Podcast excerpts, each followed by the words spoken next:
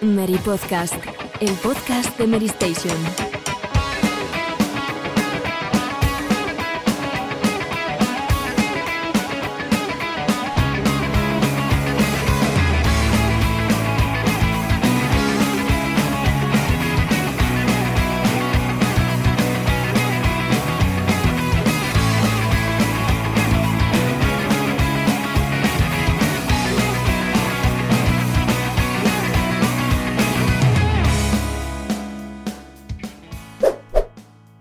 Hola a todos, bienvenidos una semana más al Mary Podcast, programa 25, un número redondo y no vamos a hacer la rima como decía Pedro antes fuera de micrófono. y aquí tenemos a Alejandro con gorro muy abrigado porque hoy está un poco enfermito. ¿Qué tal Alejandro? Más allá de la enfermedad, más allá de haber tenido que analizar Yakuza Isin con, con un poquito de fiebre, no, con mucha fiebre. Pues aquí estamos, el, trabajo lo es todo, aguantando carro de carreta y ese es Hinchuriki que me ha puesto dos velas negras que, seguro que de aquí, de esta vida no salgo. Y Pedro, tú con, sin fiebre, ¿no?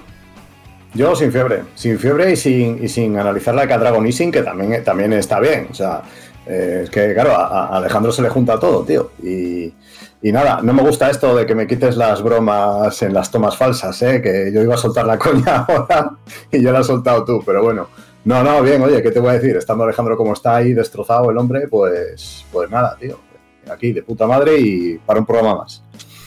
Y Robe, ya sin obras, espero. Sin obra, eh, contento porque el Betty ha ganado, he venido limpito, perfecto.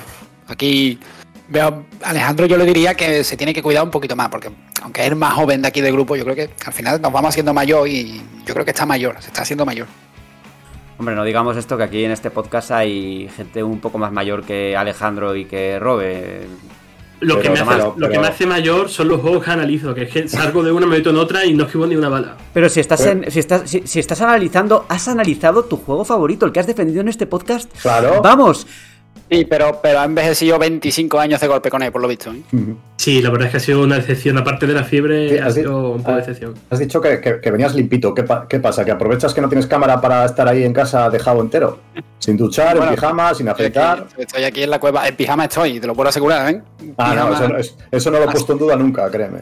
Celestito, buah, no veas si es calentito. Con la cara de Pellegrini, ¿no? Y los pelos, y los pelos.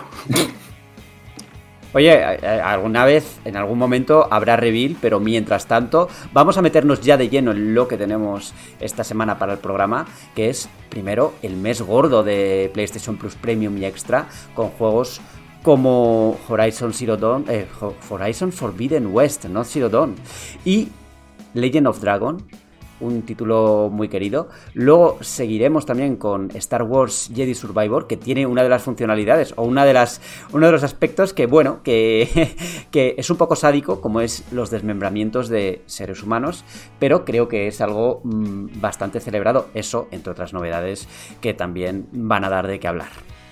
En cuanto a Resident Evil 4, que es el nuevo juego de Pokémon, porque no se pierde ni un programa, no se pierde ni un Meri Podcast, y ahí, ahí seguiremos con todas las novedades, por supuesto, con Robe a la cabeza. Y los cinco juegos del Señor de los Anillos que Embracer Group tiene en preparación, o más bien sus socios, porque esto, bueno, no los están desarrollando directamente ellos, sino que, sino que tienen a otras empresas que están licenciando, ¿no? Eh, continuaremos con el debate, y este debate es la pregunta que nos formulamos, la, pregunta que nos hacemos es, ¿puede el E3 sobrevivir a la ausencia de Sony, Nintendo y Microsoft? Ahí está, lo discutiremos en breve. Seguimos con los juegos de la semana, que cargadísimo, ¿eh? Nunca habíamos tenido tres juegos, yo creo. Y esta vez toca, pues el ya mencionado Yakuza Isin, que igual esta vez el tono no es tan positivo, por lo que parece. Bueno, bueno, Atomic Heart, un juego que ha analizado Robbie Peneda y que bueno, que será denominado el Bioshock ruso, no sé si acertadamente o no.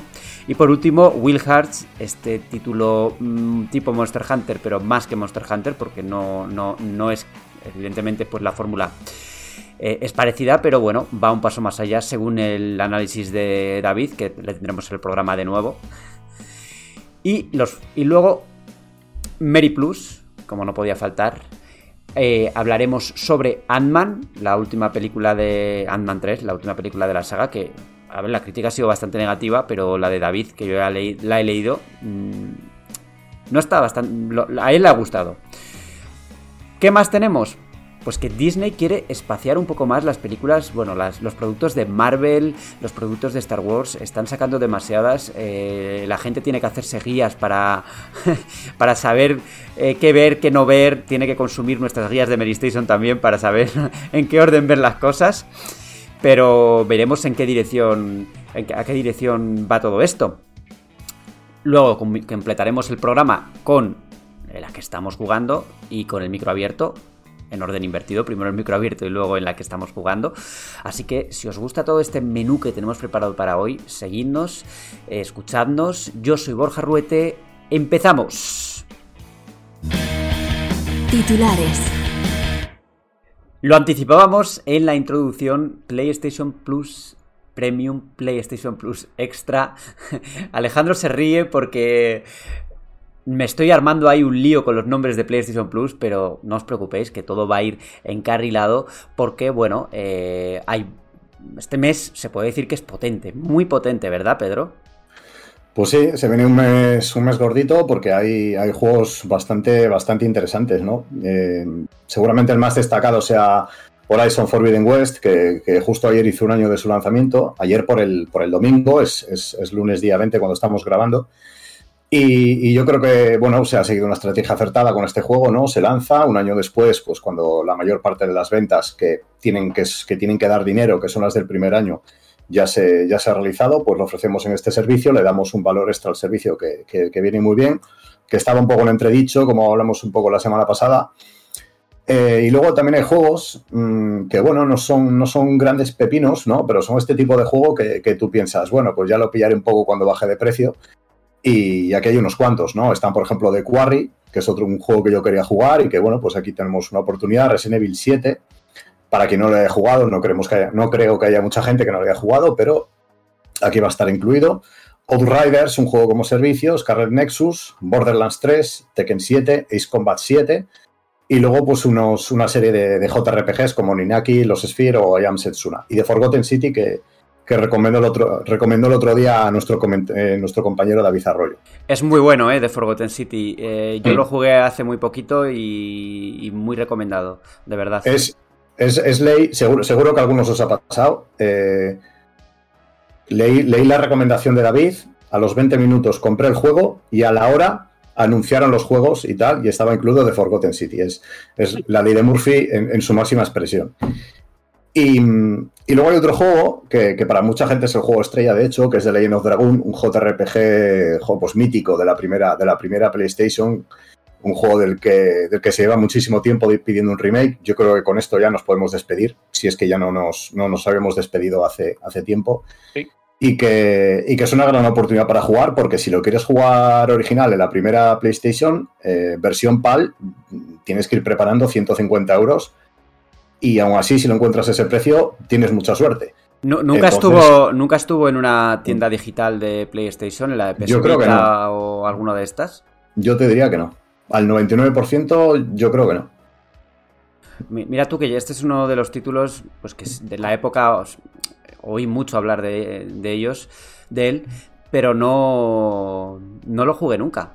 Eh, quizás, sea, quizás, sea, un. Ah, pues como te veía tan ilusionado en la escalera. No, sí, porque, porque yo lo, llegué a tener, lo llegué a tener de, una copia del Capitán Jack Sparrow.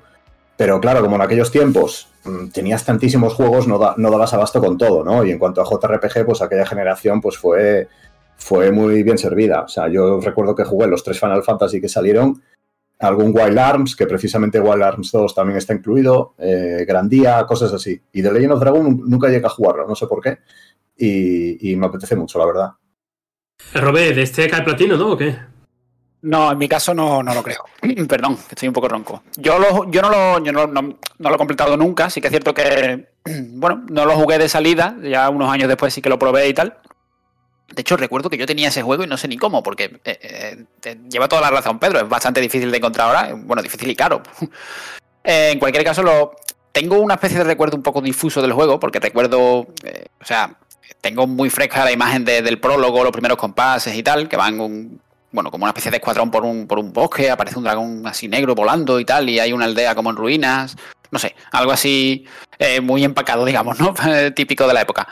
Pero tengo, tengo un recuerdo como un poco amargo de que no sé si era yo que era demasiado joven o no lo entendí o tal, pero se me, se me hizo un juego como con un ritmo muy lento, muy, un tanto excesivo en la dificultad de los primeros combates y bueno, me imagino que un día de estos volveré a probarlo simplemente para, para- confirmar si el recuerdo que tengo es, es así o no, porque ya te digo, eh, no, ya os digo, no, no lo he jugado, pero bueno, todo el mundo dice que es una obra maestra y uno de los grandes de la historia del género, ¿no? Eh, Así que Ta- También habrá que ver que cómo también habrá que ver cómo ha resistido el paso del tiempo, Eso ¿no? es. Porque es. en estos JRPGs tan de la época, pues eh, es lo que hemos hablado ya en alguna ocasión aquí. Regular, sí.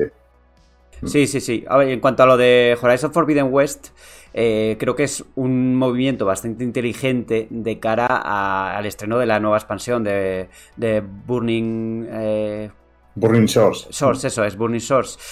Porque, bueno, ya la gente va a poder probarlo y aunque para terminárselo va a tener que dedicarle bastantes horas, una vez lo completen, pues igual tienen ganas de, bueno, de seguir ahí en el universo de, de Horizon porque esta expansión tiene pinta de que va a ser, va a ser gorda como la que fue de, como la de Horizon Zero Dawn, ¿no?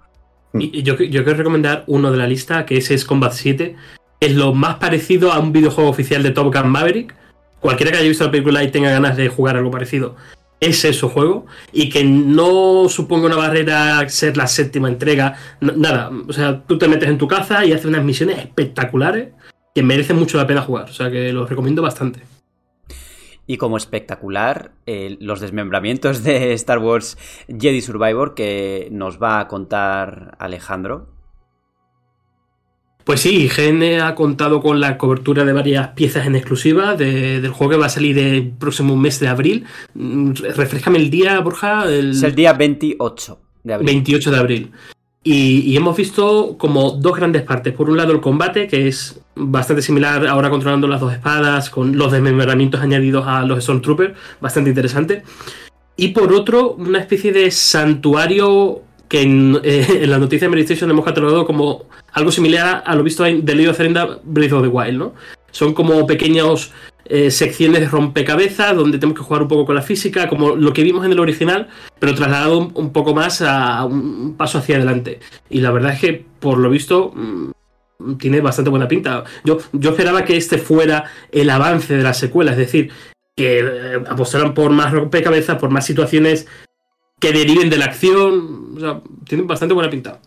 Sí, utilizando las distintas habilidades Jedi, pues vas a poder eh, encontrar recompensas resolviendo estos rompecabezas. Y me parece un acierto siempre y cuando, pues, eh, todo, toda- todas las partes del juego, el combate, los puzzles, etcétera, etcétera, están bien integrados, ¿no? Eh, yo lo que de verdad quiero ver es un poco coña, pero en realidad es verdad. es cómo han hecho los Wookiees en esta, en esta secuela, porque los, los de Fallen Order parecía que habían salido, parecía que habían salido de la lavadora, ¿no? Pensé, pensé que vas a hablar del mapa, que lo que tienes ganas de ver No, es el mapa. El mapa también, el mapa también, Mm. porque no sé si a vosotros, pero a mí en Jedi Fallen Order me costaba un poco orientarme. Yo, yo es Ah, verdad un que yo es verdad que me pierdo muy fácil en, la- en lo- en todos los sitios, pero voy con Google Maps y me voy al lado contrario. Pero en Fallen Order no, no lograba ver bien la perspectiva, no sé, algo me fallaba, aunque estéticamente estaba muy bien hecho. Pero depende del mapa, ¿no? Porque recuerdo que el peor mapa era el, el que te enfrentabas con una especie de personas demonio. No recuerdo el planeta exactamente, era un poco como desértico, pero Eh, no era Tatooine. o Era sea, Da- pero no era Dazomir, el planeta de las puede brujas. ser, sí, ese. Ese. Ese mapa creo que es el peor del juego. Pero por ejemplo, uno de los primeros, el, el que está con los bookies y tal, me, me parece que está majo. O sea, Está majo hasta que aparecen los Wookiees. Bueno, vale, sí.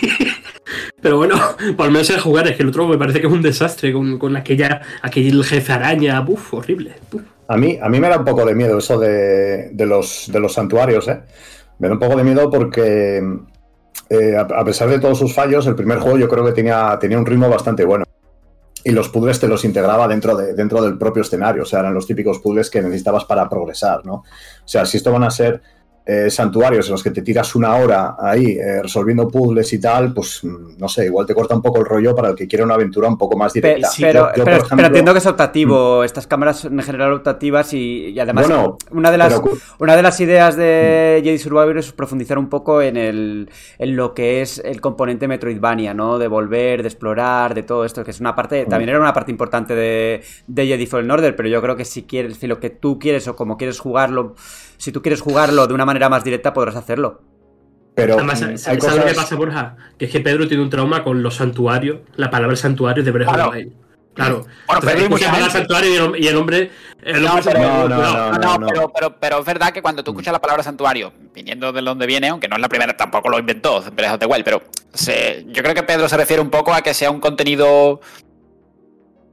A a ver, que lo haya que- medio juego principal y otro medio basado en esas cámaras en concreto y haya 48 cámaras por hacer. Yo Claro, creo lo que, más o menos el miedo va por ahí. Mm, Lo que, lo que yo me refiero es que a, a priori puede ser contenido opcional, obviamente, pero claro, igual necesitas hacer parte de ese contenido opcional para conseguir pues el obje- un objeto que quieres, para conseguir experiencia, para conseguir lo que sea. Y ahí ya, pues, eh, bueno, yo, Eh, eh. yo, yo estoy con la sospecha, por lo menos, ¿eh?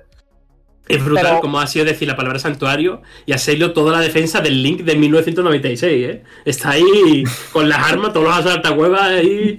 Joder, cuchillo, macho. A mí, 1996, no, del- del- de, los últimos 29 años. exactamente, exactamente. Ah, no. a, ver, a- a ver- a ver si ahora vas en va a Breath of the Wild en contra de 30 años y 25 juegos. Con 99 Metacritic todos. A mí una de las cosas que menos me está gustando quizá de Jedi Survivor es que esperaba un paso más en cuanto, en cuanto a- al nivel gráfico, ¿no? Porque me parece muy similar al original y teniendo en cuenta que sale exclusivamente en PS5, Xbox Series y PC, pues quizá esperaba un salto un poco mayor, ¿no?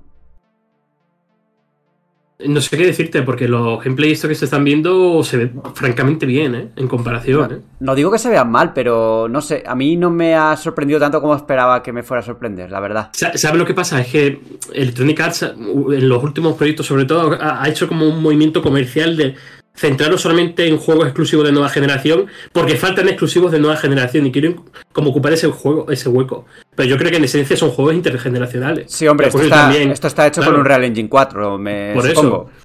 Por eso que va a ocurrir también con el nuevo PGA, eh, ocurrió también con el Need for Speed Unbound. O sea, creo que es una decisión comercial, algo más que motivos de peso que solamente puede hacerse en, en la NG.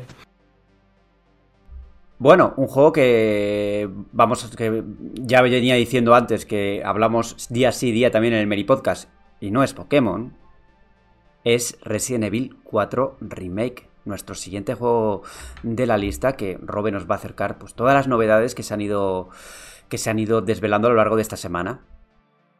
Y no son pocas además, Borja, porque, a ver, eh, no sé si sois conscientes, pero estamos a 21 de febrero, o sea, queda prácticamente un mes para que lo estemos jugando, 24 de marzo, con lo que supone, ¿no? Que vuelva una entrega tan querida. Y bueno, poco a poco se va, bueno, vamos conociendo más, eh, más detalles y novedades del juego.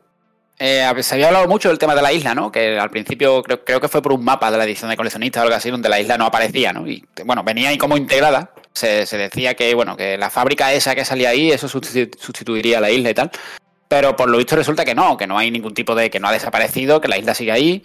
Pero sí que es cierto que la están. que la han retocado un poco. Y según leo en la, en la noticia, eh, se aclara que no. Que no esperemos que, que sea algo ni más grande ni más pequeño. Es decir, no, no, a lo mejor no hay un gran cambio, pero bueno, el hecho de que lo hayan eh, remodelado un poco y tal, pues eh, habrá que ver cómo, cómo, cómo va. Porque además era una de las zonas, digamos, más flojas del juego, realmente. Siempre fue.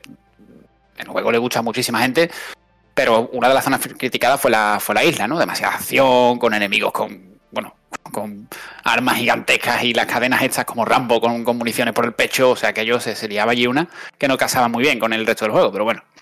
Eh, y por otra parte tenemos el tema de la aldea, que ahí dice que sí ha crecido, que se ha ampliado la zona, y ahí yo creo que va a estar realmente la, la, la chicha, ¿no? Del remake, porque es una de las partes que nos gustó dentro del, incluso los críticos que no querían ese cambio revolucionario de la cuarta entrega, pero bueno, el tema de explorar el pueblo y tal nos gustó bastante.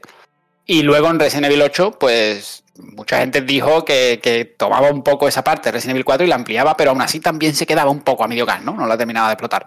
Y ahora, oye, eh, si resulta que detrás de todo lo aprendido, eh, la parte que más gusta, ¿no? De Resident Evil 4 la, la, la han ampliado, pues a ver si por fin dan con la tecla, ¿no? Y, en vez de titubear un poco y, enseñar lo que algo que luego muchas veces nos, deja la, sensación de lo que pudo ser, pues a ver si por fin tenemos una gran aldea, ¿no? Con, exploración de verdad, que, le sentaría genial a esta, a esta ambientación. Eh, sí, no, al final, Robert, yo creo que se ha cumplido un poco lo que comentábamos hace unos meses en privado, que, que, básicamente el juego se ha interconectado. O sea, sin tipos de carga, está todo unificado. Claro, al final, si, si tú recuerdas, eh, bueno, la parte de la aldea, bueno, realmente es el juego entero, pero en concreto la parte de la aldea estaba muy, muy troceado, digamos, a sectores. Es decir, había de cada cuatro puertas, en dos había una transición y era una zona eh, como agua y aceite, que no tenía absolutamente nada que ver con la anterior, ¿no? Con su pantalla de carga y tal. Ahora parece que no, que va a ser un mapa único, como la aldea de, de Resident Evil 8. Y claro, ese rediseño, eh, teniendo en cuenta ahora que el juego es mucho más oscuro, ¿no? Que prácticamente parece que casi siempre es de noche, que si con lluvia, tal.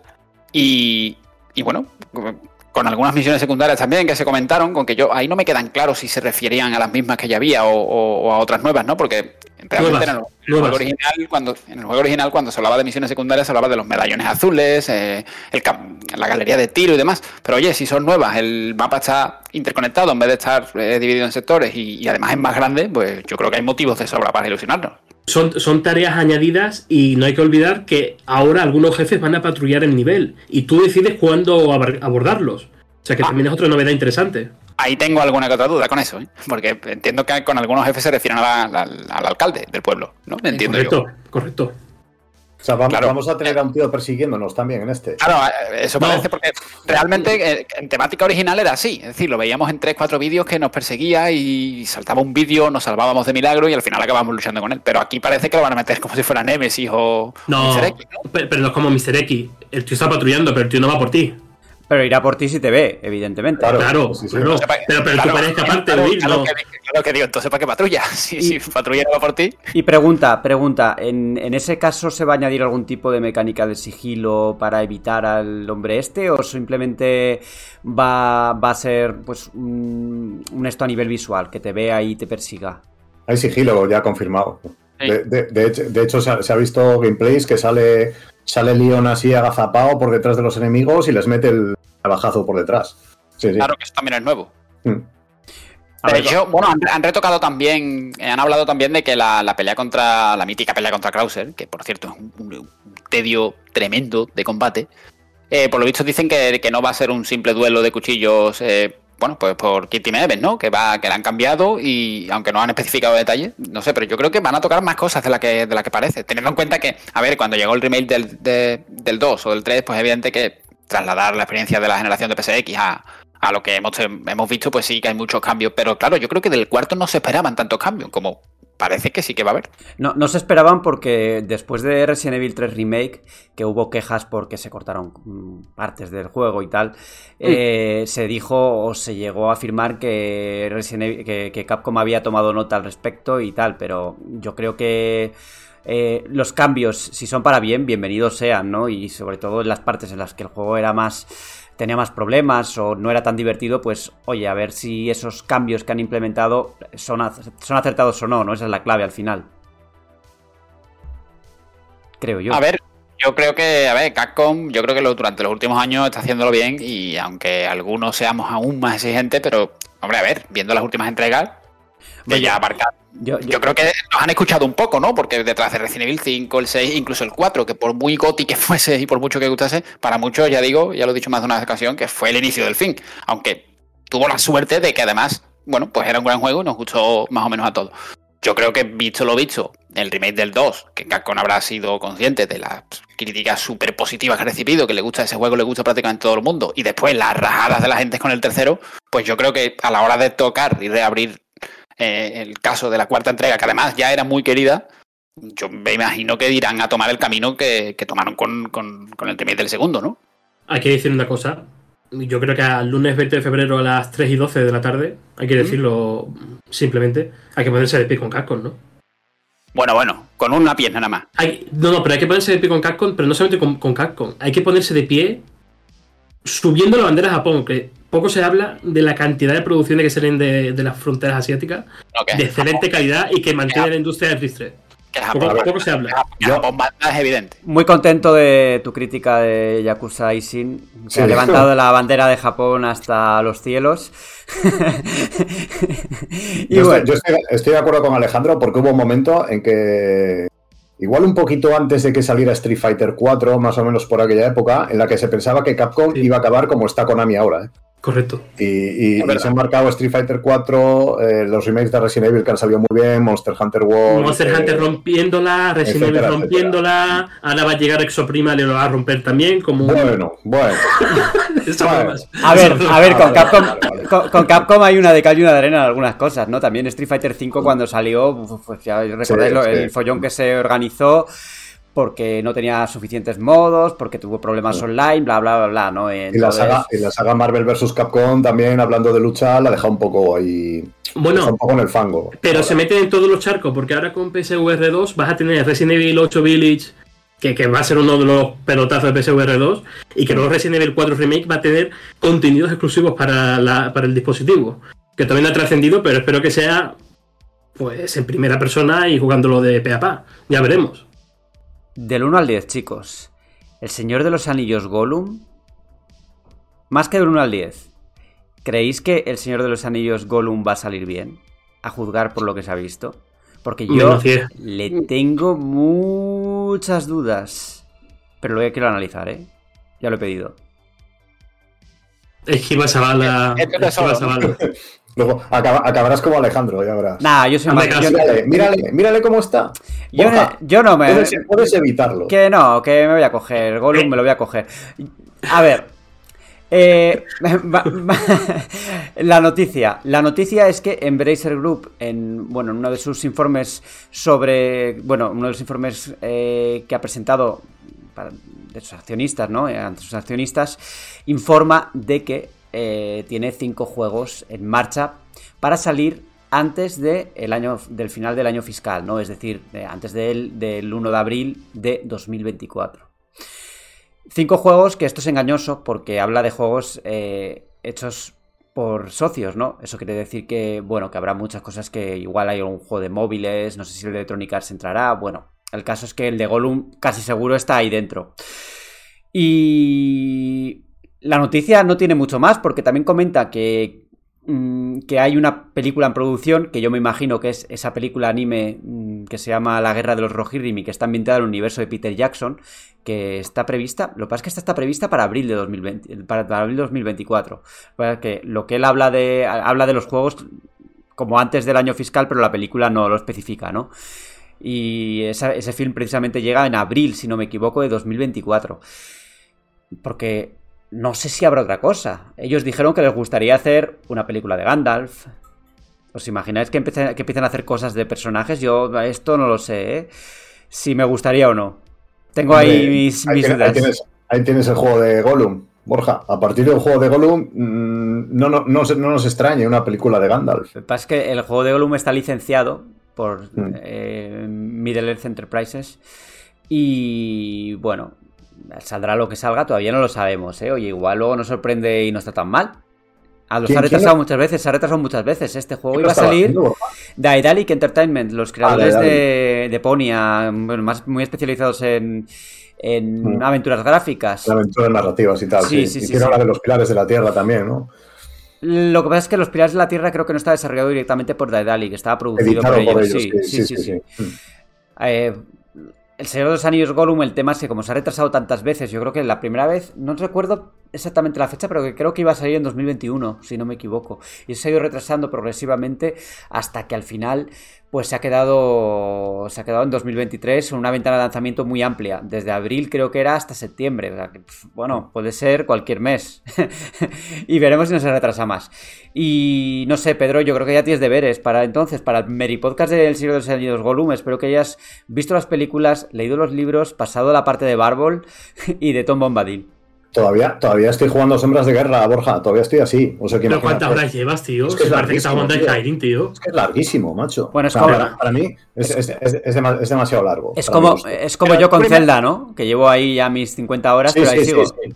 Mm, No, lo, lo pe- lo peor es que ve- veo el marcador de horas y pone 12, pero, pero sí, parece que llevo aquí 30. Es que es, terror, es Pero, terrorífico. pero es la primera vez que lo juega. Sí, sí, claro, sí. Hostia. Di- Dice que es terrorífico, pero lo ha recomendado en una de, la- en Terror- las recomendaciones de Mary Station. De lo, de- de lo largo que es. No, no, cuidado. Yo recomendé Sombras de Mordor. Ah, que ahora estás con sombras claro, de guerra. claro, claro. Que no, no, no es que me esté pareciendo mal Sombras de Guerra, ¿eh? me está pareciendo, vamos, eh, pepino. O sea, coge todo lo de Sombras de Mordor, lo hace mejor y mete más cosas. O sea, es un juego, es un juego fabuloso. Pero, o sea, ya te digo, es demasiado largo y yo ya no tengo el cuerpo para estos, para estos titanes. O sea, es demasiado. A ver, venga, no te, no te vuelvas abuelo cebolleta, que no pasa nada por jugar. No, no, hombre, a ver. Es, es más, más por falta de tiempo y tal que, que, joder, a mí que estos juegos me gusta echarlos en, en sesiones de, de eso, de, de- de tres horas, cuatro horas ahí tranquilamente. Y, Es y que ya juegas esa- demasiado esas cada vez hay menos. Juegas demasiado al PGA, tío. Y, y a los juegos, de, ser. y a los juegos de baloncesto, ¿no? Tú eres de juegos deportivos, pues me parece. O al menos antes No, no hacías todo lo de NBA y todo esto lo No, hacías no tú creas, antes, ¿no? ¿eh? So- so- soy de, coger- de cogerlos, un mes reventarlos y luego ya abandonarlos. O sea, lo o sea, tuyo no- es PGA 2023, pero 2023 septiembre, ya está. Sí, sí, sí. Soy, soy muy poco constante para eso. Creo que ya es hora de debatir, ¿no? De debatir más, digo. ¿Sí? Pues venga, a debate. Sí. No es cosa de hace un año. El E3, la feria por excelencia de los videojuegos, lleva unos años ya en la UBI. eh, A punto de, morir, ¿no? Eh, y la pandemia de coronavirus, pues ya dio la, la- la puntada, ¿no? La puntada final, la puñalada final. Este año, el E3 vuelve de manera presencial. Cualquiera diría que son noticias muy positivas, pero todo parece indicar que ya no Sony, que llevaba sin asistir creo que dos ediciones, desde 2019, me parece que fue la última vez que, acu- que acudió al E3, ahora parece que ni Nintendo ni Microsoft tienen intención de ir al E3. Yo creo que no es un... No es muy halagüeño, no es una perspectiva muy halagüeña, aunque eh, la organización, la ESA, ya ha salido con un comunicado, ya ha lanzado un comunicado en el que, bueno, ya afirman que tienen algunas, ya tienen algunas empresas confirmadas, que pronto habrá novedades y cuando les han preguntado sobre la ausencia de, de las tres grandes compañías, pues básicamente mm, han eludido el tema y han dicho que, bueno, exciting, ¿no? Be excited, prácticamente. Nos decían en los comentarios, no sé si esta semana o la anterior, que utilizábamos la palabra tangible mucho. Pero creo que el E3 ya no es tan tangible como, como lo era antes, ¿no? ¿Cómo, ¿Qué opináis vosotros del estado del E3? Lo primero, eh, porque no, nosotros, yo creo que todo el mundo de nuestra generación, bueno, digo nuestra generación, cuando hay dos generaciones aquí por lo menos, hemos crecido con la idea, ¿no? La- ese sueño de L3, L3. ¿Cómo lo sentís vosotros? Claro, tío, Borja, porque a ti te tocó cuando iban al CES, ¿no? Iban al CES, ¿verdad? Antes del E3. No, L3 antes tenía. Ah, ¿era el CES antes- al, o- principio, al principio se hacía en Atlanta, me parece. Antes de Sí. hacerse en Los Ángeles. Pero claro, yo eso yo lo veía desde una perspectiva muy distinta, desde las revistas de videojuegos en papel, que era un... o sea, no trascendía nada. O sea, todo lo que se anunciaba en el E3, hasta que no accedías a las revistas, hasta que no ibas al kiosco, no te enterabas porque las webs no, no, no, no existían o todavía eran embrionarias. Eh, lo que pasa es que, claro, cuando tú lo veías ahí, era como, eh, como algo tan exclusivo, tan increíble que, que querías ir, ¿no? Y mm, eso se ha ido con los años, se ha ido demo- democratizando de alguna forma, porque antes el que no asistía al E3 no iba a... O sea, no, no, no veía las conferencias y luego ya, pues con el streaming y todo, ya fueron, la gente ya fue incorporándose al E3 aunque fuera desde sus casas. Y ahora, pues, las compañías ya sus conferencias las hacen cuando a ellos les parece, ¿no? Y el ejemplo creo claro fue lo que pasó el año pasado, eh, fue el año pasado, no, el anterior con Ubisoft Forward, que el E3 decía que el Ubisoft Forward era suyo y, eh, y Geoff Kylie decía que, que era de su evento. O sea, era como una cosa ahí como, mm, ¿de quién es? Pues de ninguno de los dos en realidad, es de Ubisoft. Eh, Ubisoft que por cierto ha dicho que si hay E3 va a asistir. Va, sí. Sí, sí, va, va. E- Es una pena, es una pena porque creo que es una herida de muerte. Mm, Nintendo históricamente, por ejemplo, siempre ha tenido el booth más grande de la feria y, y sin Nintendo siquiera es que se me hace muy difícil cómo puede sobrevivir en base a, otras editoras. No, no, no es solo, es lo que tú decías, ¿no? No es solo eh, que, que Nintendo no asista con una conferencia, Claro. que eso, bueno, la conferencia, la conferencia está hecha grabada, siempre fue un Nintendo Direct desde hace años, pero ya no parece que va parece que no va a estar in situ, ¿no? O sea, que no va a tener su stand o lo que sea. El, E3 e está, pues mira, ¿veis Alejandro? Pues, pues está todavía peor. Porque, sí, porque las, a ver, las, compañías em, yo creo que se han dado cuenta de que, de que no renta ir porque lo que renta realmente me parece es eh, hacer tu evento propio y, no ya en el contexto del, E3 como lleva haciendo Electronic Arts ya muchos años. O sea, que lleva haciendo el, EA Play durante los días del E3, pero fuera del E3. Eh, sino, sino ya incluso en otra, en otra época del año, ¿no? Y, yo creo que es algo acertado, porque al final Nintendo la semana pasada coge, hace su Nintendo Direct, eh, te anuncia Metroid Prime Remaster, por ejemplo, y, y estamos una semana hablando de Metroid Prime Remaster y es el, y es el juego protagonista del año, ¿no? Lo mismo que fue Hi-Fi Rush en enero cuando, cuando, eh, cuando se presentó en el, en el evento de Xbox y Bethesda. Y las compañías ya, yo creo que ya no están por la labor de ir, compartir protagonismo unas con otras, eh, solaparse, que igual este saca un juego que eclipsa mi gran anuncio y yo no quiero. Eh, entonces yo creo que va a quedar, yo no sé si seguirá adelante, a ver, si este año está, está confirmada, pues seguirá, pero quedará relegada a algo tipo, yo que sé, las packs y este tipo de, eventos donde irán pues es Ubisoft, Devolver Digital y, poco más. Eh, eh, el tema es que antes el E3 era el altavoz y ahora cada compañía tiene su propio altavoz. Entonces es, que no tiene sentido compartir espacio, incluso, incluso desde un ámbito profesional.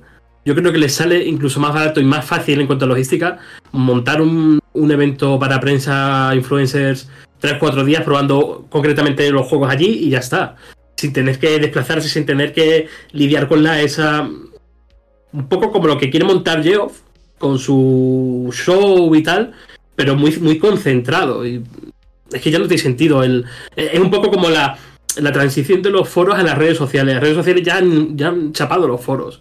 Ya solamente la gente quiere cosas concisas en 230 caracteres. Lo que es una pena también, pero bueno. ojo, ha dicho 230 caracteres. Eso estás pagando el Twitter Blue, ¿no? Porque 230 es solo para los que. No sé, no he visto Twitter a diario. Ha sido, siempre, 140.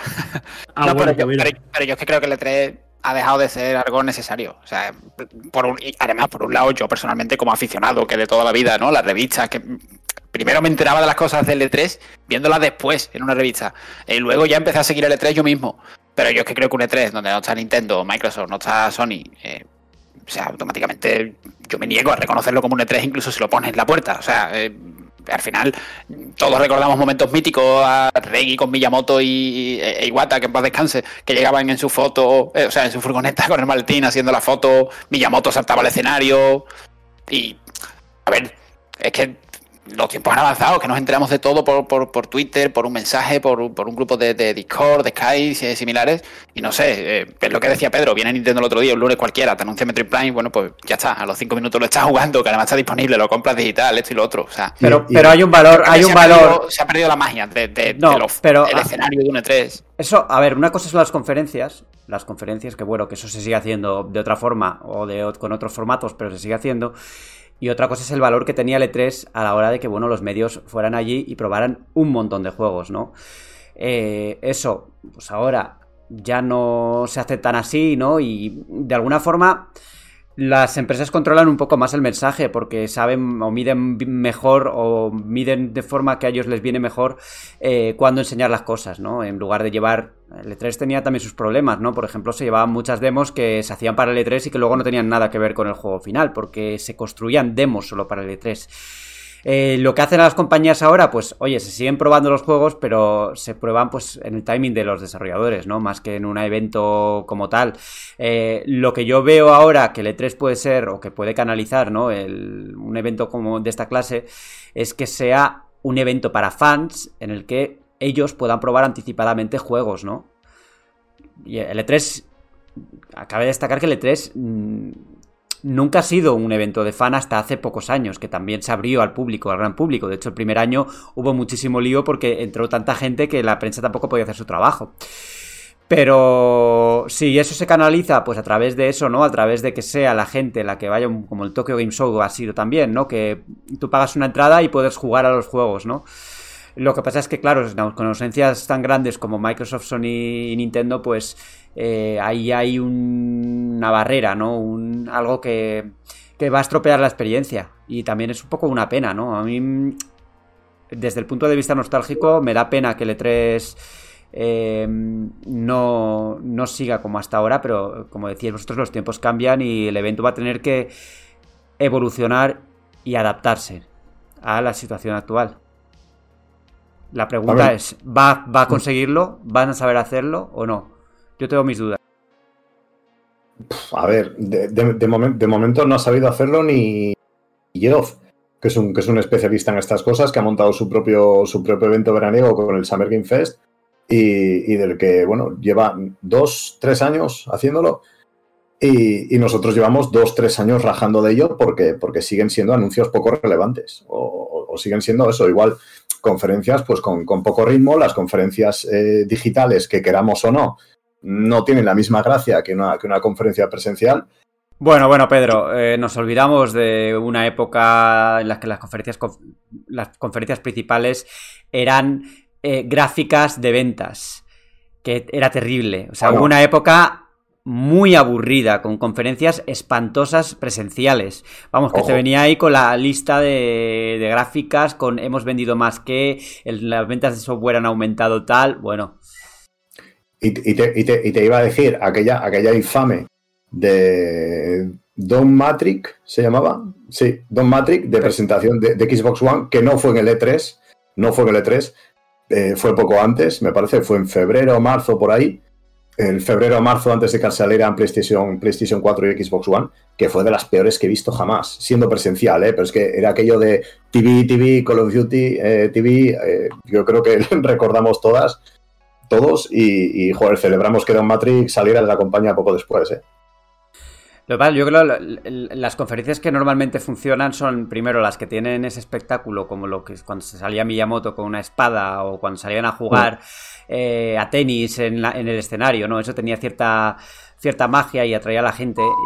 Y, luego también eh, las, las conferencias en las que pues había mucho juego, juego, juego, juego, juego seguido, ¿no? Eso era el ritmo, el ritmo que creo que, por ejemplo, la conferencia de Sony en la que se anunció de las Guardian, Final Fantasy VII Remake, no sé, yo sé que la tengo dentro de lo reciente, no sé, Mu 3. Y Shenmue 3. Hmm. Sí, sí, eso fue un bombazo, aunque ninguno de esos juegos existía cuando se presentó, cuando se anunciaron prácticamente. De hecho, la, la última conferencia no fue la de Death Stranding, que salió Kojima y salía Ghost of Tsushima también.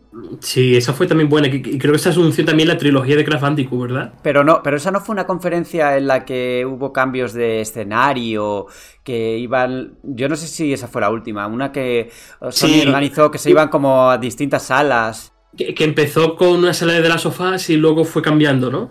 Esa fue la última, sí, sí, sí. La última de Sony. Es verdad, es verdad. Esa, me acuerdo porque estuve en Madrid, se celebraba, PlayStation organizaba una fiesta en la que podías ver el E3 desde... en Medias Puri. ¿Fue las Medias Puri? ¿Fue ahí? Ah, no. Hubo una que nos invitaron, acuérdate, fue en otro medio.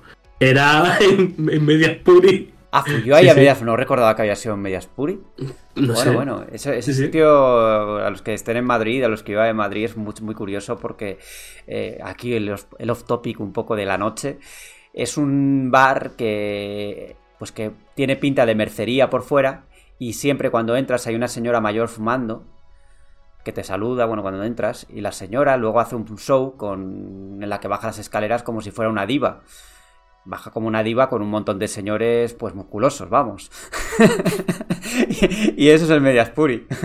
un bar que, bueno, un bar de noche que, bueno, que si estás en Madrid merece la pena ir. Luego hay unos que, una que es de uñas, uñas no sé qué, que son de los mismos. Pero bueno, echa el corte, que no nos están pagando la publicidad, por cierto. Seguimos con el E3, que, que bueno, el E3, el E3, el E3 se acerca este año y no sabemos nada. Yo no sé si es una buena señal, ¿eh? Además, siempre me hace gracia que cuando hay una noticia del E3, a los 10 minutos aparece Kifli con una nueva noticia sobre su show que va a montar. Claro. También en junio. Está el tío que es un, es un cuervo, tío. Es un, Es un buitre. protagonista, Ah, tío. sí. A mí, a mí eso es lo que me espanta, que haya 80, 80 ferias, porque hemos pasado de una única feria a de repente tener 80 eventos distintos, ¿no? Eh, La pandemia fue como mm, trabajar todo el verano, porque había evento cada semana, cada día casi.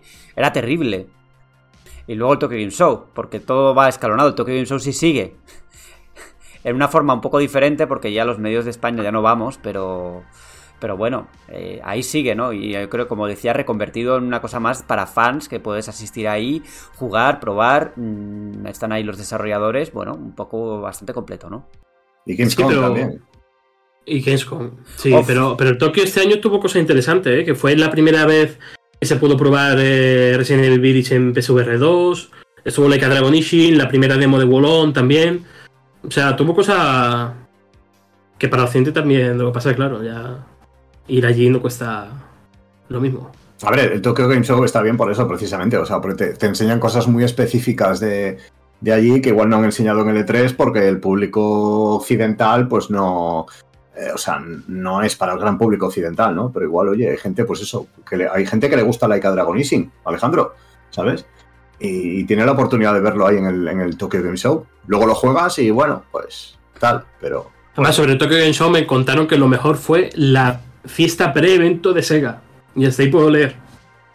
Con gente bailando y bueno, en fin, eso. Hoy estamos muy de mundo de la noche, parece, ¿eh? pero no, yo, yo- Eso, eso iba a decir yo, porque yo antes estaba escuchando a Borja hablar de una señora fumándose el cigarrito que sale con unos hombres así muertos y tal. Pero este, este, este, este- este tío no ha entrado, o sea, seguro que es un bar. porque, porque, vamos. Y ahora Alejandro hablando de una fiesta de la que no puede contar más. Pero a- Alejandro, no, Alejandro no estuvo en esa fiesta de Sega, me parece. Nadie de aquí No, estuvo. no, no. Bueno, si no estuvo y dice que no puede contar más, miedo me da si hubiera estado. Me han comentado, me han comentado cosas en una prefista de Sega en Tokyo Game Show que no, nada raro, ¿eh? Simplemente que bueno, que. Hombre, Copeo, Alejandro. comidita, claro. catering, Ale- Alejandro, bueno, es con el copeo, ¿eh? Aquí un buen whisky no se lo quita nadie. eso, eh, Con el Jameson hay que ponerse de pie. Igual esa es tu cura para tu enfermedad de hoy, ¿eh? No, hombre, no. No, no, no, no. no. Estoy. no, no. Una, una copita de soberano. La, vie- la vieja que dice. Alejandro, te recomendaría una copita de, de soberano, ¿eh? O de veterano, o de algo de eso. Te diría un coñac. Eh, Pedro se ha quedado Ha quedado- encallado. Encallado. Encallado. Ya y se ha quedado en bucle.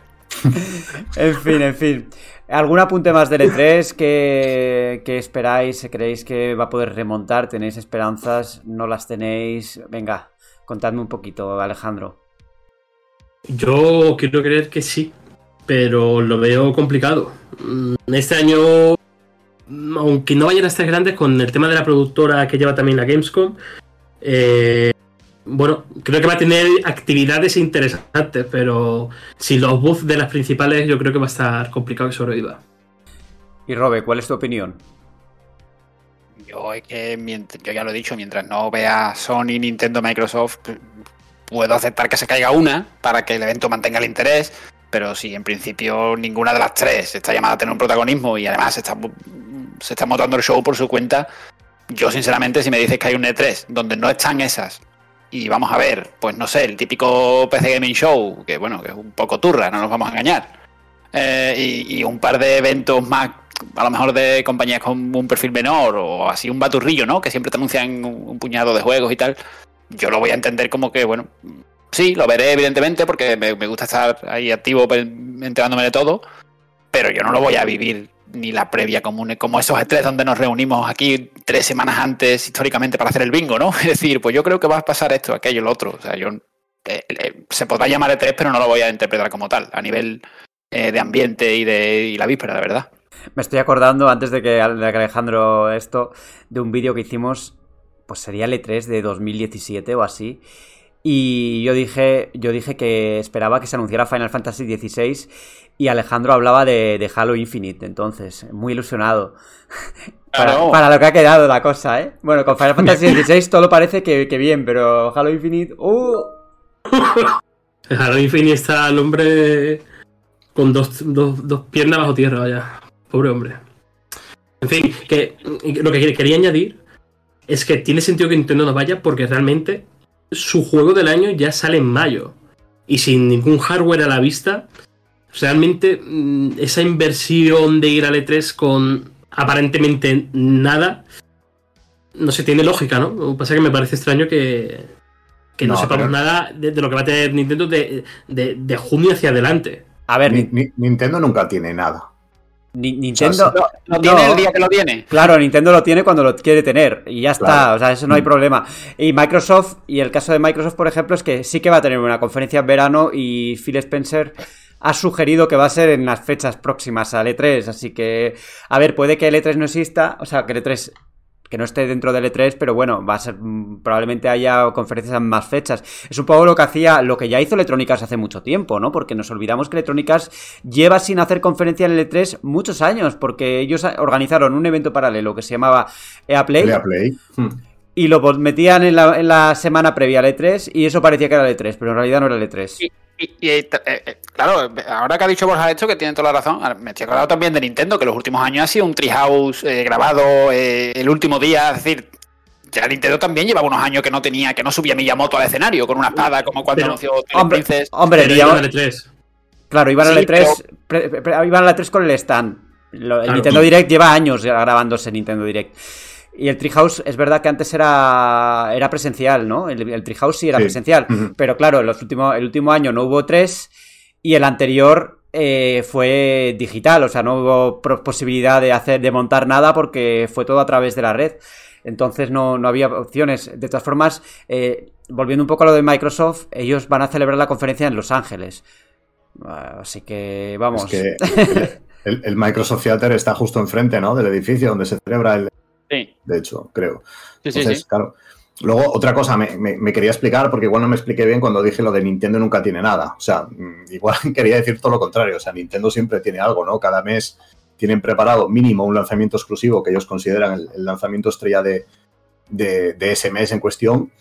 Y, y, hombre, yo creo que aunque no lo tengan, no tengan anunciado, seguro que para otoño e invierno, pues hombre, tienen cosillas. Eh, lo que pasa es que sie- siempre pasa con Nintendo eso, ¿no? Que van tan, tan a corto plazo con lanzamientos de uno a dos, tres meses que, mm, que no nos hacemos una idea de lo que hay, pues eso, de lo que hay en otoño, pero seguro que hay, seguro que hay cosillas por venir, hombre. Y si no, nos, saca- nos sacan un remaster y ya está. Te sacan el, el remaster de Metroid Prime 2 y, y a correr. Que, a ver, a, a mí me parece bien esa fórmula, ¿eh? porque ya te digo, o sea, yo creo que lo, de- lo del E3 es, es un, es, un, es un empacho tan gordo en dos días, tres días de juegos que mm, no le, no, no- al final sí, ves muchos, pero no prestas especial atención a ninguno.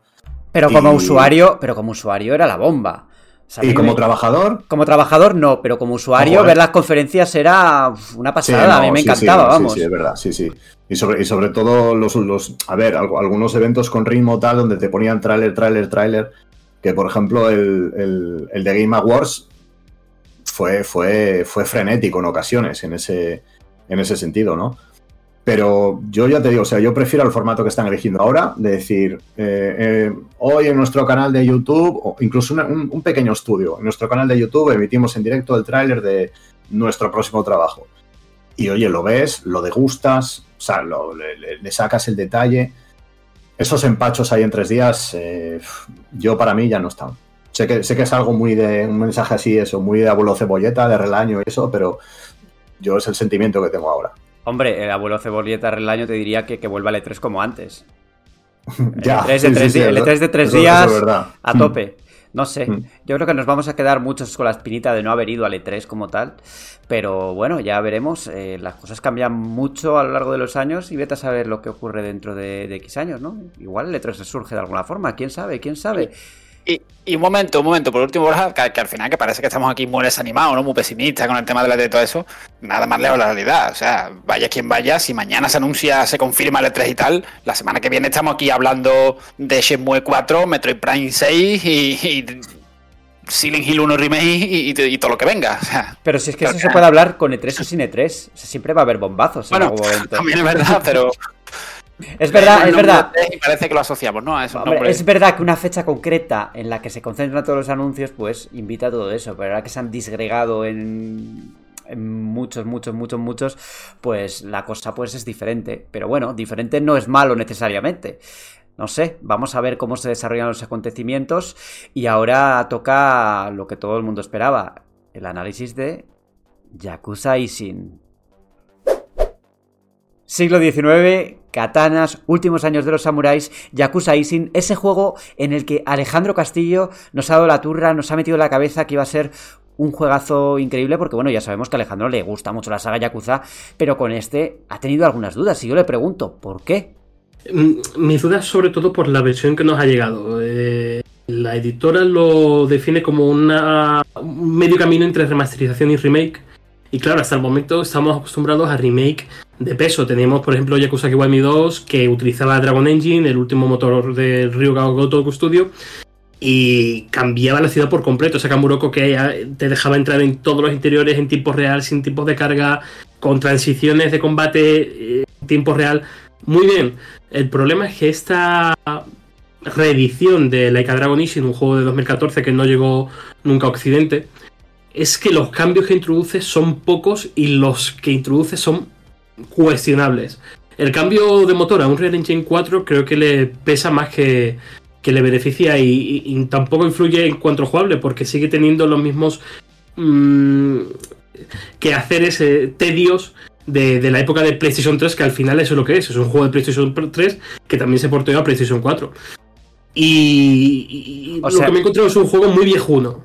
O sea, es un, juego, es un juego tipo PlayStation 2, pero de verdad siendo así. No, es un juego de PlayStation 3. Es un juego de PlayStation 3, sobre todo por la ciudad, por Kyo.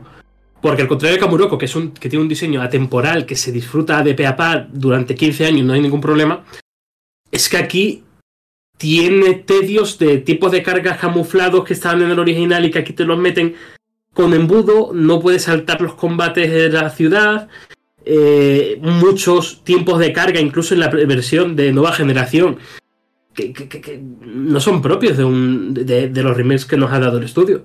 Entonces, por eso mi, mi 7,5 que hemos dado en PlayStation, que claro, se compagina los problemas de la reedición con elementos que son, son destacables, son buenos. O sea, es un juego que narrativamente tiene el sello del estudio, tiene empaque, reposa empaque, eso hay que decirlo.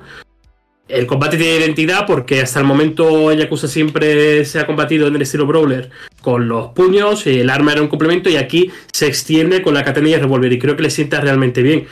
Pero el problema es que la ciudad se hace muy insoportable de explorar, es muy juego de PS3 en ese sentido. Y para mí la exploración es el 50% de eh, lo que vas a hacer en el juego y si eso es malo pues pesa bastante. Y para darle un notable, ¿qué pesa sobre todo? Por ejemplo, el combate, ¿cómo es exactamente? Eh, ¿Es divertido? Porque, bueno, dices que no se pueden saltar, pero al menos el tiempo que combates, eh, ¿te lo pasas bien? Sí, sí, sí, no, el combate es bueno porque, bueno, tienes cuatro estilos de combate en el que se eh, puedes elegir entre disparar con el revólver, llevar una katana, utilizar los puños desnudos o utilizar tanto la katana y el revólver al mismo tiempo. Entonces cada estilo está centrado en un tipo de combate específico. Si hay un grupo, pues utiliza bailarín salvaje y puedes evadir mucho, pero hace poco daño. Bueno, cada estilo se, se amolda a, cada tipo de combate y, eso le cita realmente bien. Luego, a medida que progresas, vas desbloqueando combos. Es un juego con identidad partiendo del combate y terminando con la narrativa. El problema, de nuevo, son los tedios que tiene. Es que es un juego repleto de tiempos de carga camuflados que yo esperaba que lo quitaran. Pero es que no, es que no. Es un remake muy. Bueno, es que partiendo de la base que no es un remake completo, como los Yakuza Kiwami que hemos disfrutado, creo que Unreal Engine 4 no es el motor que debe capitanear el futuro de la saga. Y creo que deberían de seguir apostando por el Dragon Engine, que va a ser el utilizado tanto en el próximo Laika Dragon Gaiden y, y Laika Dragon 8. ¿Y no crees que a la larga eh, la utilización de Unreal Engine 5, por ejemplo, puede ser beneficiosa para la saga por el hecho de que no tengan que, seguir trabajando en una tecnología propia y puedan lo que decíamos de las ventajas de un motor como Unreal Engine, ¿no? Que pueden contratar más fácilmente a, gente sin necesidad de, enseñarles una herramienta propia, ¿no? Pero esa opinión es como jugador. Claro, yo como desarrollador elegiría Unreal Engine por la capacidad de atraer talento, el no tener que depender de desarrollar e invertir en tecnología. bueno, mm, a lo mejor les renta más eh, darles el porcentaje, que creo que está en un 8% aproximadamente, creo, del total de ventas. Bueno, pero yo creo que de cara al jugador, eh, no sé cómo se amoldará el Real Engine 5, pero el 4 desde luego no es el futuro de la saga y está, de hecho, vetado de bugs que no están en, lo original y que en trasfase al motor están. Y, pero bugs en, plan de una inteligencia artificial que se queda estancada y no puedes progresar en la misión, eh, que tienes que reiniciar puntos de controles, eh, enemigos que se caen por debajo del mapa, tiene, tiene problemas. Como jugas Legacy, que también sé que te puedes caer debajo del mapa. Pues fíjate. Pero, y también es un Real Engine, ¿no? Un Real Engine 4 tiene ciertos problemas de siempre, ¿no? Eh, en tema de texturas. Eh, sobre todo en PC. En PC da bastantes problemas en el, en el, tema de las texturas. Y yo creo que esto se solucionará ya con el nuevo motor, espero, con la nueva versión, con un Real Engine 5. Pero. A ver está claro que esto es un campo de pruebas y que es el primer juego Sí, que desarrollaron duda. con un Real Engine 4 y tú decías, bueno, que no era un remake completo, pero ah, debe ser un buen trabajo trasladar un juego entero porque es rehacerlo bajo otro motor, ¿no? No es simplemente copiar y pegar, es rehacer el juego y por tanto eh, muchos de los sistemas que tenían pues han tenido que emularlos, bueno, como emularlos entendiendo como que entendiéndolo como que han tenido que reproducirlos en el, en el nuevo motor, ¿no?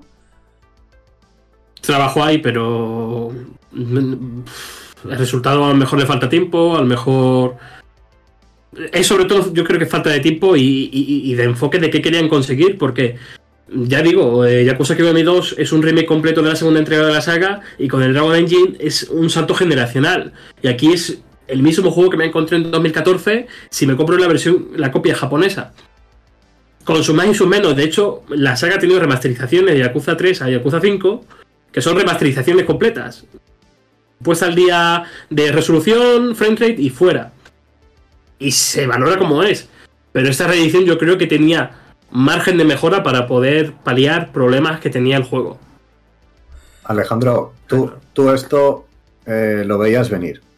Yo, de- yo después de la preview ya te vi. mm, te vi ya un poco frío con este juego, ¿eh? ¿O no? Es que, la, es que la preview, cuando yo lo pude jugar, sí, era, estaba contento porque había llegado a Occidente, pero vi cosas que, que esperó más de, un equipo que me ha demostrado que puede hacer remakes serios y, y- de, con gran acierto y con un excelente trabajo, pero creo que tenía, pues lo dicho, un margen de mejora que aquí no. Se, se ha perdido la oportunidad. Y localizado al castellano, que no estaba, por cierto, y bueno, correcto, sin más. Pues con eso nos quedamos. El nuevo juego de la saga Yakuza, Isin, Yakuza Isin, un remaster, remake de la versión de Play 3. Y ahora Robe Pineda nos va a hablar de otro juego bastante esperado que es Atomic Heart. Un, bueno, tapado en cierto modo, que lo han definido como el Bioshock, de, Bioshock ruso. Eh, ¿Esta definición es acertada, Robe? Bueno, pues sí, yo creo que es bastante acertada. Aunque es cierto que hay más allá, hay bastantes más cosas, eh, más allá de esa etiqueta que le llevamos poniendo desde que se anunció. Ahí tenéis, bueno, ahí tenéis el análisis en la web donde cito a Bioshock eh, varias veces, pero al mismo tiempo también en, otras partes del texto te comento en relación a otras secciones del juego que no es tan Bioshock como, como parece. Pero sí, al final, bueno, voy a empezar un poco, voy a hacer la casa por el tejado, no voy a empezar por, por esa comparación con Bioshock, aunque ahora hablaremos de más cosas del juego. Pero sí, tienes un, guante que se llama Charles, por cierto, con el que, bueno, es una especie de. Bueno, es un dispositivo parlanchín que llevas en, en la mano, que aparte de darte los poderes, pues hablas con él durante todo el juego. Es un poco como, como Tars, el robot, el robot de, de Interstellar, la película, ¿no? Que tiene mucho un sentido del humor un poco inconfundible, un poco, bueno. Podríamos ajustarlo, o sea, lo ajustaría si se pudiera, pero no se puede. De hecho, yo lo desactivaría, pero bueno. En cualquier caso, eh, aquí no tenemos plásmidos que, se, que nos metemos con una jeringuilla, sino polímeros, que son bueno, pues unos poderes que van adheridos al guante. Eh, bueno, lo podemos usar para congelar a los enemigos, electrificarlos, quemarlos, levantar objetos con telequinesis y demás. Eh, el juego, en su parte, digamos, lineal, pues sí que recuerda mucho, mucho a Bioshock por el tema de la, una ambientación súper opresiva, súper detallado todo. Bueno, en fin, la atmósfera del juego es impresionante. El desarrollo es más o menos lineal y sí, recuerda mucho, insisto, a, Bioshock, para la redundancia. Pero claro, lo que pasa con el juego es que creo que va a crear bastante división, porque tiene esa parte esa parte es medio juego, pero la otra mitad es un mundo abierto que no termina tampoco de ser un mundo abierto y, ni siquiera funciona bien.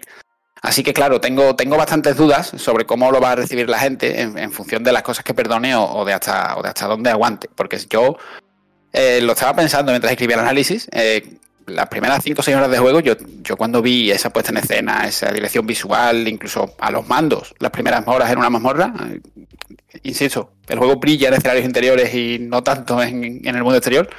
Y yo estaba pensando, pues esto, esto hay que darle un 9,7. O sea, esto, es impresionante. Pero claro, eh, ¿qué pasa? Que luego salgo, como, como en Fallout 3, cuando sales del refugio 21 y ves lo que hay delante, o, en Breath of the Wild, cuando sales de la cueva y ves el mundo que tienes a tus pies. Y cuando veo el mundo de Atomic Heart y empiezo a trastear un poco con sus mecánicas y tal, digo, de 9,7 lo mismo acabo en un 6. O sea, al final tiene un 8,2 en análisis, porque a mí el pozo que me ha dejado al final es bueno, me parece un juego notable. Tiene mucha tela que cortar en muchos de, sus apartados, pero, pero bueno, sí, podemos decir que es el Bioshock ruso, a pesar de que también eh, tiene más cosas. Bueno, hemos hablado de las similitudes con Bioshock, pero no de las diferencias.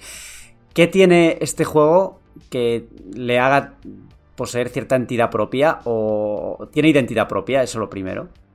La, identidad propia la, tiene, o sea, tiene una personalidad arrolladora. O sea, es, que, es que pones el juego, el, primer, el arranque, que es así más o menos contemplativo, pausado y tal. Claro, te presentan esa visión tan singular de la Unión Soviética en, en 1955. Eh, toda su gente presumiendo de la victoria aplastante sobre Estados Unidos en la Segunda Guerra Mundial. Y claro, sobre todo el tema de que en ese escenario que se plantea en el juego es totalmente alternativo, el tema de la ciencia, la tecnología, la robótica y tal, está al servicio del ser humano y, han avanzado hasta el punto de que hay, bueno, hay robots que actúan por su cuenta del tamaño, con un aspecto de gusano y el tamaño de un autobús que te crean redes de metro cavando bajo la ciudad en, tres semanas. Es decir, eh, eh, la distopía que presenta es, es, es, que es impresionante. O sea, vas por el prólogo y hay un puesto así de con un Android y tal que te, informan de la ciudad, te ofrecen un helado. O sea, además no tienes ni que pagarlo. O sea, en esa, en esa Unión Soviética es todo sonrisas y todo felicidad. Pero claro, al final pasa lo de siempre. O sea, queremos.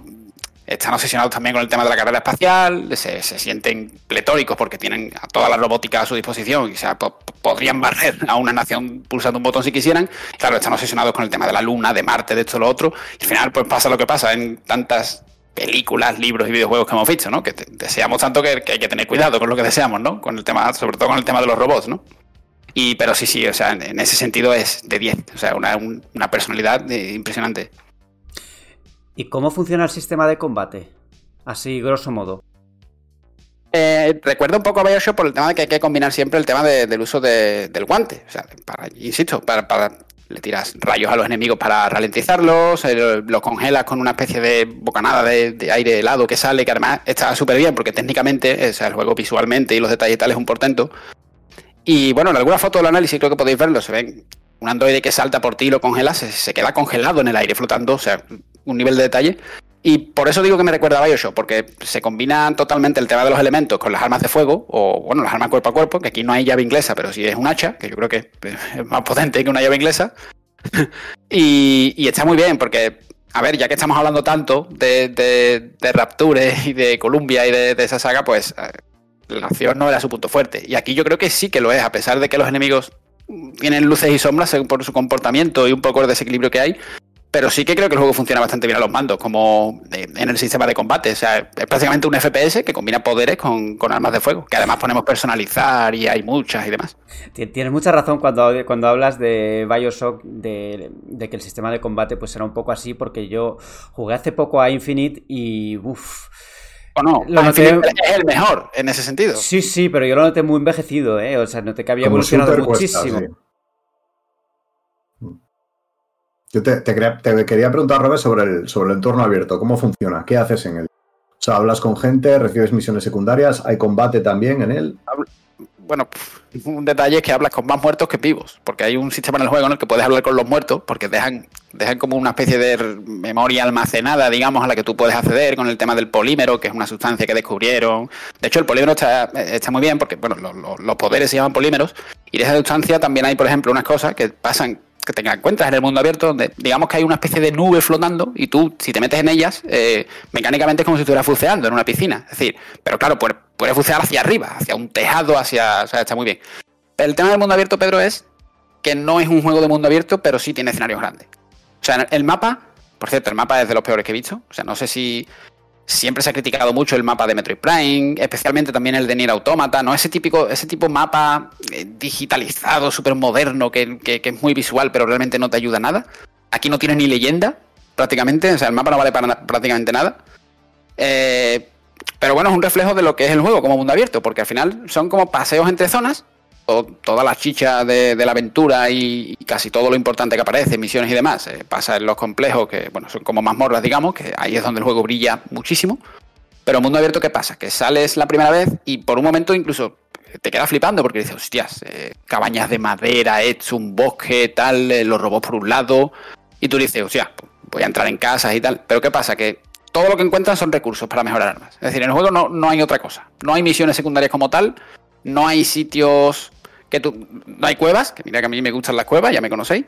Eh, hay muchas casas en las que puedes entrar, en las que prácticamente no hay nada. Bueno, hay muchas cosas, pero no son muy útiles, porque al final es revolver cajones, estanterías, eh, baúles y tal. Pero bueno, en todo vas a encontrar balas o recursos para fabricar, ya sea una poción o para mejorar un, arma.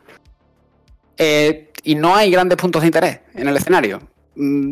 Es, que es lineal. Y yo creo que aquí es donde sí se nota un poco la naturaleza del, proyecto, que por mucho que parezca un super triple A cuando lo ves y lo pruebas, eh, al final nació como un proyecto de origen modesto, digamos, aunque bueno, finalmente ha recibido financiación y demás y ha, crecido bastante. Por eso el juego ha salido bien, en mi opinión. Pero, pero pasa eso. O sea, te mete escenarios grandes, pero ni siquiera la movilidad te ayuda mucho a, sentirte a gusto porque no, no, corres rápido para lo que es un mundo tan grande. Y, pero lo peor de todo, además de que no termina de funcionar, lo que es las mecánicas como ambos, es el tema de los enemigos, que si bien el que al final impacta en el combate, por supuesto, si bien el combate en, interiores está muy bien, porque es muy tenso, muy contundente, es un juego relativamente exigente, yo diría, en el mundo abierto hace aguas. Porque insiste mucho en el tema de la seguridad, del sigilo, de que hay cámaras, en cada cuatro árboles hay una cámara que avisa a un bot, que ese bot a su vez eh, avisa a tres robots que vienen, si los destruyes eh, aparece un bot volador que los regenera y, salen de nuevo. Al final estás en una desigualdad tremenda en mundo abierto, porque no tiene sentido ninguno teniendo en cuenta lo agresivo que son los enemigos y que son esponjas de balas, que aguantan siete tiros, incluso en dificultades bajas. Y a mí, la primera zona abierta que problema me parece un desastre, porque me estaba yo ahí explorando un par de casas, un robot, alerté a un robot sin querer, y a partir de ahí ya no, ya no pude deshacerme de lo que eso eran oleadas infinitas una tras otra, y digo, no, es que es, que es imposible. O sea, me mataron 50 veces ahí y, no me pareció que fuera por una cuestión de, de, reto, sino de, injusticia incluso. Luego sí es verdad que conforme vas avanzando tiene algunas zonas que están mejor, pero tampoco dejan de ser un paseo entre punto A y punto A y punto B. No, en ningún momento es un juego en el que tú abres el mapa y, dices, bueno, pues voy a explorar a ver qué encuentro, como puedes hacer en, prácticamente cualquier título, ¿no? De mundo abierto. Yo creo que al final el, contraste es ese. Es un juego que, por un lado, la personalidad es brutal, eh, visualmente es impresionante, eh, deja huella en ese sentido, ya pues, os, lo aseguro. Eh, en escenarios interiores, medio juego funciona muy, muy bien, pero en escenarios exteriores mm, no lo llamaría desastre, pero sí diría que es una cosa bastante, bastante pobre. Yo, te quería preguntar, mm, sobre todo por, la polémica de las últimas semanas en las que eh, ha habido, se ha puesto el fuego sobre Moonfish acerca de cómo ha recibido la inversión, su tibieza a la hora de eh, posicionarse en contra del gobierno ruso con la invasión de Ucrania. Eh, el juego transmite, sobre todo al principio, una utopía idealizada de la Unión Soviética. Y te quería preguntar si a lo largo del juego sigue profundizando en esa, en esa idea idealizada o si esconde un, mensaje profundo contra esa idealización. Yo la verdad es que el mensaje profundo no creo que esconda. Creo que al final lo que dices, ¿no? Eh, podríamos llamarlo, no sé si suena mal, pero bueno, podemos hablar de propaganda un poco. Pero yo creo que el juego se toma Está ahí, eso está ahí, lo, vas a notar en muchos detalles y bromas que hacen con los americanos y, con, el, con el capitalismo y demás. Pero creo que no se toma tampoco tan en serio. O sea, yo ni veo un mensaje profundo, ni tampoco veo. No sé, yo creo que no se lo toma en serio, se lo toma todo a broma. Y una vez que lo superan las primeras horas realmente, que bueno, que es algo que está que es palpable en el ambiente, luego no creo que haga nada especial más allá. Yo creo que luego, como tú dices, ¿no? Desconecta un poco el cerebro y al final te metes un poco en las cuatro misiones que tiene y los cuatro objetivos y tal. Al final, yo por lo menos lo he acabado percibiendo como un juego normal y corriente, como otro cualquiera, por así decirlo. Eh, eh, si alguien quiere profundizar en, esto que he comentado, hay un excelente reportaje de Eurogamer Inglaterra. Eh, preguntas acerca de Atomic Heart y sus desarrolladores, en las que perfilan de dónde han obtenido parte de la inversión, eh, gente que trabaja en Gazprom. Bueno, es un tema complejo que, que, no se ha arrojado mucha luz y, y, que tampoco los desarrolladores son, son claros. ¿Se sabe, por cierto, cuánto ha costado el desarrollo? Porque, claro, no vamos a meternos ahora en temas de la inversión, de ver de cuánto dinero han tenido, han dejado de tener, pero es que, es que insisto, me, me, me, sorprende la naturaleza del proyecto y en lo que finalmente se ha convertido. A, pe, a pesar de sus defectos y tal, digo, o sea, este juego ha sido caro, o, o ha no, tenido que ser caro. No se sabe el nivel de inversión, pero está detrás GM Capital, que está liderado por Anatoly Pali, es un ex trabajador de Gazprom. Y de hecho el juego va a llegar desde Rusia a través de una plataforma como Steam está baneada, ahora por el tema de la invasión de Ucrania, esa plataforma está controlada por Gazprom, así que al final de alguna forma eso ingreso también va a llegar al gobierno, o sea que no sé, es peleagudo el tema. Peleagudo, peleagudo, ellos, bueno, eh, cuando les acusaron de, de dar datos o de quizá que, estuvieran eh, ofreciendo proporcionando datos al gobierno de Rusia a raíz de unas cláusulas que había en la página web, ellos dijeron que lo negaron y dijeron que debían haber sido eliminados hace tiempo. Esa es la única explicación oficial que se que se ha dado en ese sentido. En cualquier caso, vamos a hacer una pausita de unos segundos porque va a entrar ahora nuestro compañero David a hablar sobre otro de los juegos de la semana. Por lo que he leído del análisis de David Arroyo, que hoy tenemos por aquí, eh, Will Hearts no es exactamente un Monster Hunter de Hacendado, ¿no? Tiene su personalidad propia. Hola David, ¿qué tal? ¿Cómo estás? Muy buenas, Borja. Eh, wild, hombre, Wild. ¿Qué es eso de Will Hearts? Sí, sí, que luego nos dicen que hablamos mal en inglés. Will, Will no, Wild Hearts. Wild. Venga, eso es, eso es. Jordi Wild, no. Dices Jordi Will, tú, tú dices Jordi Wild. Digo Jordi Wild. Pues eso. Pues ya está, aquí las claves de inglés de David Arroyo. Venga, contesta la pregunta que te hemos hecho por aquí. Eh, sí, sí, que está bastante bien. Tiene bastante. Os sorprende porque de primeras es el típico clon que ves que se la va a pegar irremediablemente. Pero luego poco a poco va mostrando cositas que de hecho ojalá se asienten en el género, como es el tema de las construcciones, rollo Fortnite, rollo Minecraft y luego un ritmo de juego que para los que estén un poco bueno, iba a decir cansados de los de Monster Hunter, pero es verdad que los últimos Monster Hunter son más rápidos que, que antaño, así que tampoco sé decir, pero es un ritmo distinto, un, un, tiempo de juego sí diferente y sobre todo el, tema de las mecánicas con construcciones que cambian todo, ya no solo los combates, sino el modo de desplazarte por el mundo, el modo de sí, de relacionarte con todo lo que ofrece Wild Hearts. Lo comparabas lo, las construcciones un poco con un QTE, ¿no? Sí, porque es muy sencillo. Tú en principio lo ves en vídeos y dices, ostras, aquí como me tengo que poner a crear, eh, uf, en mitad de un combate, además que todo va a gran velocidad, pero luego es como meter un truco en el GTA o lo que sea. Tú pulsas L1, cuadrado, cuadrado, cuadrado, y ya está, ya has construido algo eh, que no es, una, construcción de tres cajas, sino que como que se combina y de pronto se transforma en otra cosa. Hay combinaciones muy chulas. Y, sí, es súper rápido, súper intuitivo, eh, no pierdes más de 5 segundos en construir. Y luego además también lo comparaba con Death Stranding fuera de batalla, porque fuera de, de combate eh, puedes crear también un montón de herramientas y de útiles, que si tirolinas, que si ventiladores, para que si vas planeando te vuelvan a impulsar y a elevar.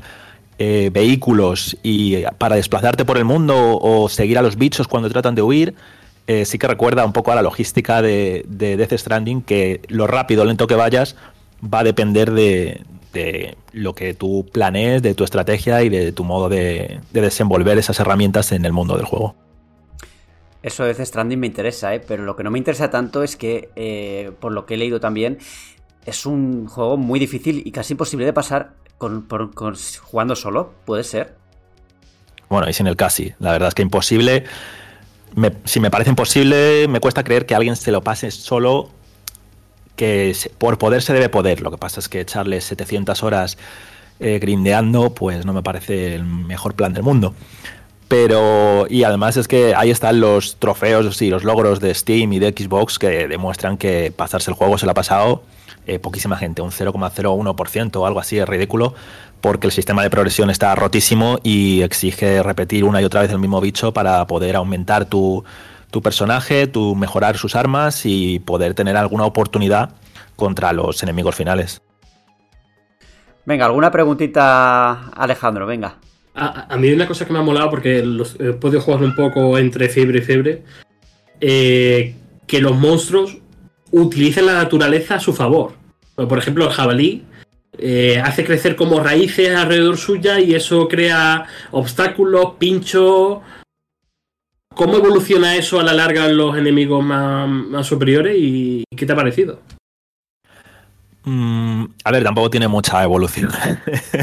Eh, pero sí es verdad que eh, de pronto como que entra en una especie de fase especial o como en un modo ira o un modo inestable o llámalo como quieras, en el que a veces pues hacen surgir cosas del suelo, que si hay una rata que hace surgir como muchas ratas chiquititas, hay un lobo que crea eh, olas que luego congela para apoyarse y rebotar para lanzarse contra ti. Está el jabalí que hace como surgir una especie de árbol del suelo, pero en general son momentos puntuales. Lo que hacen es reforzarse con lo que hay a su alrededor y por eso cuando estás invitado a un combate y de pronto el bicho empieza a huir y se te pira y ves que es prácticamente infrenable y tienes que ir a otra arena y... Uf, qué pereza, la verdad. David, una cosilla. Eh, ¿Has jugado a Monster Hunter World? Sí, en su día, pero sí. Vale, eh, yo le, quise dar una oportunidad porque, porque, bueno, siempre dicen que es una buena puerta de entrada a la saga, pero yo creo que no deja de ser también un poco abrumador. O sea, que tiene mucha cosa, mucha información, que, el jugador veterano pues la pilla rápido, pero el que entra de nuevas eh, le cuesta un poco. En ese sentido, Wild Hearts, en comparación, eh, ¿tú crees que tiene tanto, tantas cosas de las, que, de las que estar pendiente, tanto contenido y tal? ¿O es un poco más, más amigable? A la larga sí que tiene un contenido similar y es igual de profundo y denso. Cuando tú te pones a mirar los menús, la interfaz, eh, la sección de construcciones o la de mejora de las armas, es, tienes que hacer scroll y eso no se acaba, sigues bajando, bajando, bajando y es interminable.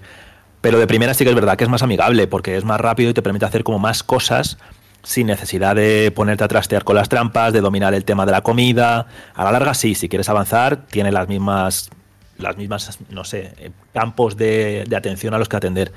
Pero de primera sí, es un juego más rápido, es un juego más accesible y, bueno, sobre todo en compañía. Comentabas lo del scrolling a la hora de, entrar, cuando entras en el menú de construcción y tal. ¿Eso quiere decir que tienes que memorizar un montón de combinaciones de botones? ¿O solo hay una serie de ellas que y te basta con eso? A ver, hay como unos que tú ya vayas a usar en combate y que exijan memorizar, tienes como, no sé, una decena aproximadamente. Pero luego tienes mejoras, que si las cajas sean más resistentes, que si, no sé, distintos eh, habilidades o atributos a los poderes que ya tienes eh, que te sabes. Alejandro. Sí, hay que decir eh, también, David, que al contrario de Monster Hunter, tú no vas a una arena y esa arena se reinicia cuando sales sino que aquí en el, mapa tienes que construir elementos que luego se pueden aprovechar en otras cacerías. Eso me parece bastante interesante. ¿Cómo, cómo son las siguientes zonas? Eh, ¿También te exigen eh, crear esa torre para conocer dónde están los monstruos? Eh, ¿La balista para crear conexiones? ¿Cómo, ¿Hasta qué punto te deja construir? Pues cuanto más avanzas, más te permite. Porque al principio está un poco limitado, depende del número de campamentos que tengas, depende del número de, de hay como zonas corrompidas, por así decirlo, que tienes como que liberar y que te van permitiendo construir. Y efectivamente es la clave, porque por ejemplo tú antes de que se reinicie una zona por completo, son como cuatro biomas basadas en las cuatro estaciones del año, más un quinto luego que es el endgame. Y, y como digo, tienes como tres vidas antes de que se reinicie lo que sea que hayas hecho. Por ejemplo, tú vas a cazar a un jefe, al lobo este que sale en tantas imágenes y tráileres, vas a cazar a ese lobo de hielo y el lobo te puede matar tres veces antes de que vuelva a recuperar toda la vida, de que vuelva a reiniciarse el mundo. Entonces, por ejemplo, esto de poder construir lo que quieras, donde quieras, es muy útil en el sentido de que tú pones un campamento base con tu, con tu no sé, hoguera para cocinar, con tu eh, forja para cambiar de arma, y lo pones justo frente a donde está el enemigo final, y si te mata una vez o dos, pues vas a reiniciar ahí y vas a volver al combate casi inmediatamente. Pedro, ¿querías decir algo? Sí, eh, yo, tengo, la sensación, David, de que eh, por, por, un lado dices que es un juego, un juego ágil y, dinámico y demás, pero que por el otro han tomado decisiones que echan un poco por tierra eso, ¿no? O sea, eh, ese, eso de que, de que tú construyas el mundo tal y cual y luego se reinicie, en lo del farmeo excesivo, es, son cosas que van un poco en, en contra, ¿no? De esa, de esa dinamización que a priori tiene. No creas, en puesta en escena es que es muy ágil. Incluso esto de construir es casi que para dinamizar aún más el movimiento por el mundo, porque tú puedes ir a pata tranquilamente, corriendo como quieras, y cuando hablo de construcciones me refiero a poner aquí una tirolina para de pronto escalar un muro gigante a toda velocidad es solo para dinamizar aún más. Eh, es verdad que el grindeo a la larga pues ralentiza un poco la progresión, pero, pero lo que es en puesta en escena en medio del combate o para moverte por el mundo, todas las opciones que pone a tu disposición, lo único que hacen es aumentar aún más la velocidad a la que te desplazas, el ritmo a lo que matas a los jefes. Es todo muy dinamizador, sí, va todo a ese favor. Alejandro, última preguntita, que tenías ahí algo guardado, ¿no? Sí, y, y, también lo ha comentado David en el análisis no sé a ti, macho, pero a mí se me han derretido las córneas. O sea, el modo rendimiento 1080p ha sido como volver a, a PS4 día 1. Sí, a nivel de rendimiento es duro. Sí. Y eso que ya tiene un par de parches y aún así necesita otro puñado de ellos. Porque durante el análisis, una o dos semanas antes del lanzamiento, eh, había momentos que decías, uy, esto va un poquito mal. Porque encima le suma que tiene un montón de problemas de cámara y que combatir en interiores es bastante. Bueno, digamos que exasperante. Hay más de una muerte que no es porque uno sea muñoncitos o porque sea complicado ni nada, sino porque la cámara se vuelve completamente loca en interiores. Pero sí, el tema del rendimiento es lo peor, sobre todo en PC. En Play 5, que es donde yo lo he podido analizar, eh, ya he tenido, pero lo que se está viendo estos días en redes, en ordenador, es bastante. es, es infernal, vaya. Bueno, Wild Hearts, que no Wild, eh, de Electronic Arts. ¿Quién lo desarrolla, eh, David? Tecmo, Tecmo Koei. Tecmo Koei, es claro, el juego de el Monster Hunter de Tecmo Koei que fue eh, anunciado con mucho bombo en su momento como el Monster Hunter de Tecmo Koei. Y, pero Tecmo Koei no, no el Team Ninja, ¿no? ¿O sí? Quedando no, perdido. No. no, porque si no lo hubiera analizado Salva. Es verdad, es verdad, es verdad. Bueno, después de su bueno, último... yo dije año 2, ¿eh? Ojo. Después, de... Force, después ¿no? de su último tropezón con el, con el juego este de... ¿Cuál era? Dead, Dead Wanted, ¿era? ¿Se llamaba? Wanted Dead. Wanted Dead. Ese, Wanted tenía, Dead. ese, ese, tenía, tu nombre, pájaro. Y ahí está arrepentido, Salva de habérselo quedado, pero es lo que tiene. Es lo que hay tiene. que saber retirarse, hay que saber retirarse a tiempo. No, no, es que David tiene un tipe mágico. Se borra ahí en el último momento de las balas. Tengo un sentido arácnido que de pronto noto el vello de punta y digo, uy, este análisis he de dejarlo pasar. Una, una, retirada a tiempo es una victoria, pero en el caso de David Arroyo es, vamos, una cosa tremenda, ¿eh? Sí, y encima el cabrón se lo calla, ¿eh? O sea, no, no avisa al compañero, oye, tú, este cuidado, no, no, te deja ahí hasta el hoyo. Vamos. Hombre, Cuando ahí llegue... está Sans Row, ahí está Sans Row 4. Eso os pasó, exactamente. Yo leí, lo comentamos varias veces, yo leí su, su avance y dije, uy, pues lo pone bastante bien. Y luego llegó Alejandro y en coma. Es que Alejandro lo que debe hacer es preguntar eh, cuando le ofrecen un juego y decir, ¿lo ha rechazado David? Porque entonces ya es indicativo de todo. Lo que pasa es que no lo hace, se, se lanza, es un ansias y claro. Yo te voy a hacer una pregunta, David. No, no, te voy a hacer una pregunta. ¿Tú analizarías El Señor de los Anillos Gollum? Te lo dejo a ti, Borja, disfrútalo. Gracias, lo voy a coger. bueno, vamos a la siguiente sección, a Mary Plus. Ahí vamos. Ant-Man y la avispa Ant-Man 4. El redactor que ha visto la película para la crítica ha sido David Arroyo, que sigue con nosotros. No lo hemos echado todavía. Todavía, ¿eh? Todavía. Oye, ¿qué tal la película? Porque es que yo vi que tu crítica y. Bastante positivo el tono, pero luego vi la, la opinión general y no tanto, ¿no? A mí lo que me gustó de tu crítica es que decías que era una Star Wars dentro de Marvel. Eso ya me atrae, ya me llama la atención, ya me dice, oye Borja, vete al cine.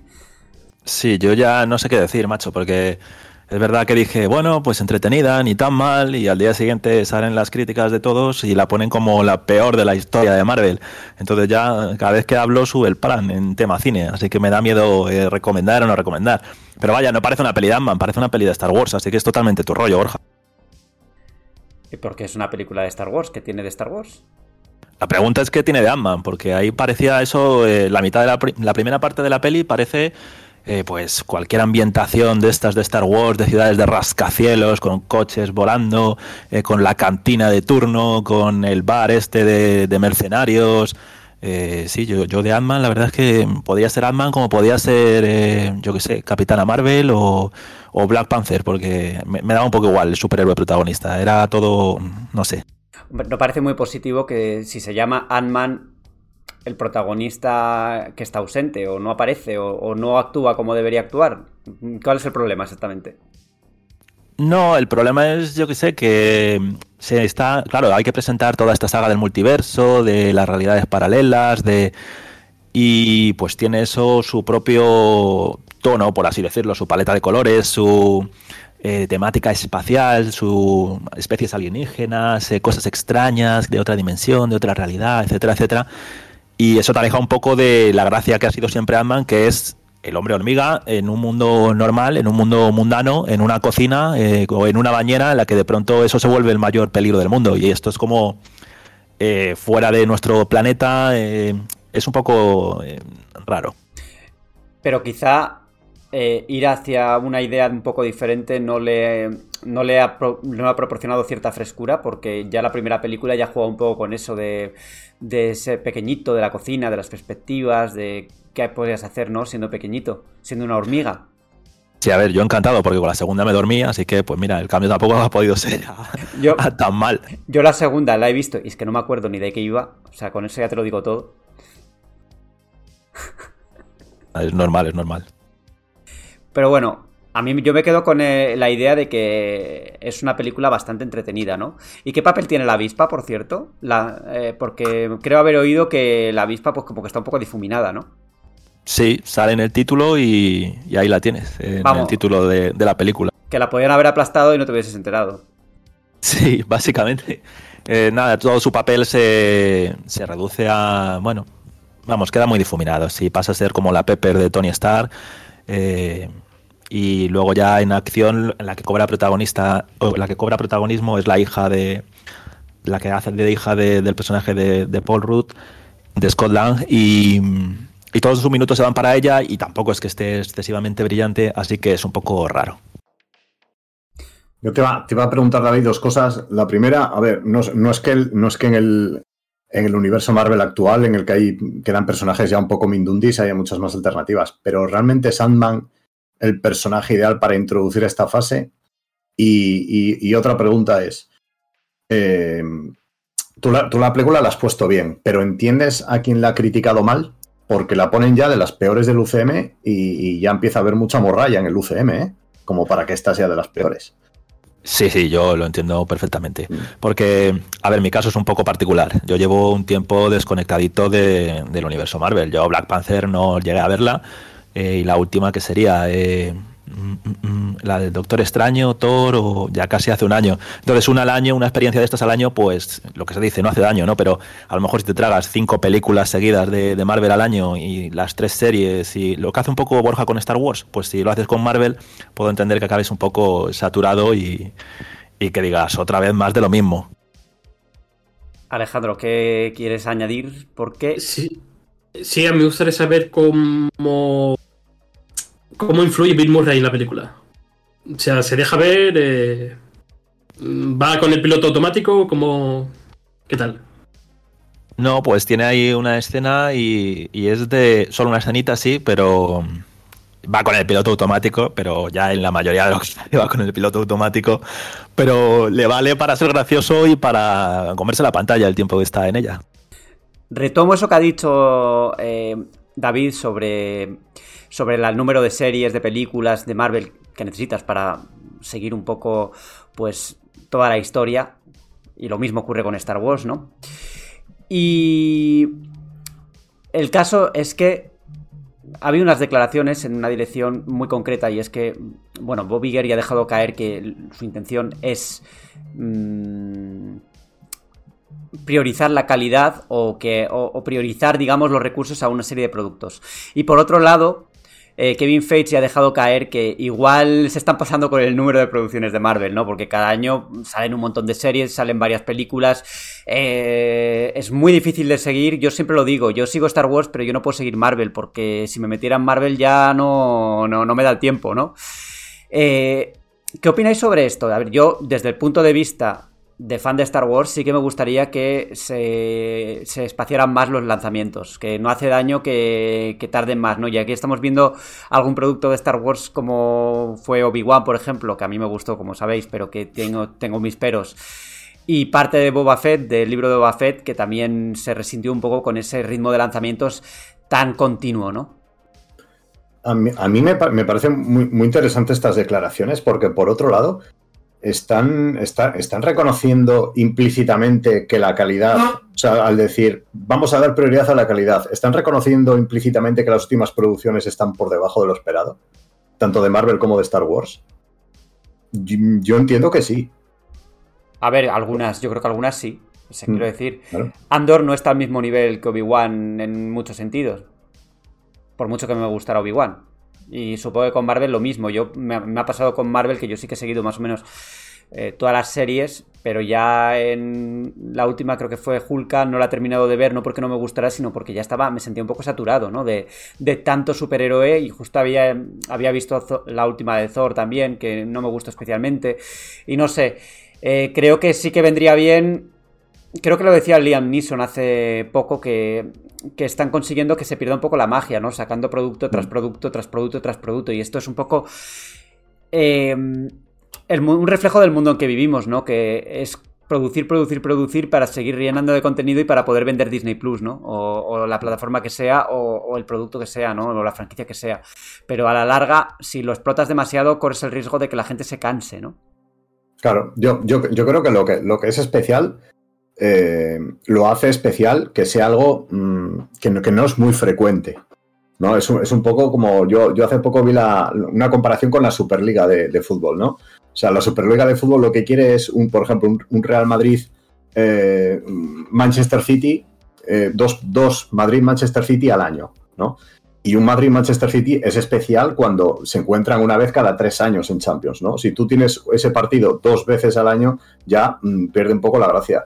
Y yo creo que un poco es, es, es ese nivel, ¿no? Las producciones de, de, Marvel y Star Wars, ¿no? Cuando tú cada mes tienes un estreno, dices... Bueno, cada mes no, ¿eh? Cada mes no. Entre, joder, entre, entre, Marvel y Star Wars. Eh, no, pero de, pero, pero de, Star Wars. Casi, casi. ¿eh? Quiero decir, pero de Star Wars solo no. O sea, Star Wars, por ejemplo, el año pasado. No, no, ya, hombre. No, no tuvimos. O sea, sí que tuvimos muchas, porque estoy pensando que las series de animación, que también cuentan, por cierto, eh, hubo varias. O sea, estuvo. Eh, estuvo el libro de Boba que en realidad se estrenó en 2020, el año anterior, pero siguió a principios del año siguiente. Luego tuvimos ese Star Wars Visions, que era como una serie de cortos animados. Luego después eh, Obi-Wan. Luego Andor. Luego eh, hubo también ese, los cortos, estos seis cortos de Tales of the Jedi. Y a principios de año, la remesa mala a principios ya de 2023, la remesa mala y el 1 de marzo de Mandalorian. No sé, es que es, es verdad que haciendo recuento. Jesús bendito. y, y, y, todavía tienen que llegar este año, a, eh, porque son este año, ¿no? Ahsoka y Ahsoka y Skeleton Cruz, sí, son las siguientes. Es que, a ver, yo, yo, yo creo que es, es imposible mantener el nivel de calidad con ese, con ese ritmo de producción. En ambas, ¿eh? Tanto en Star Wars como en Marvel. Es imposible.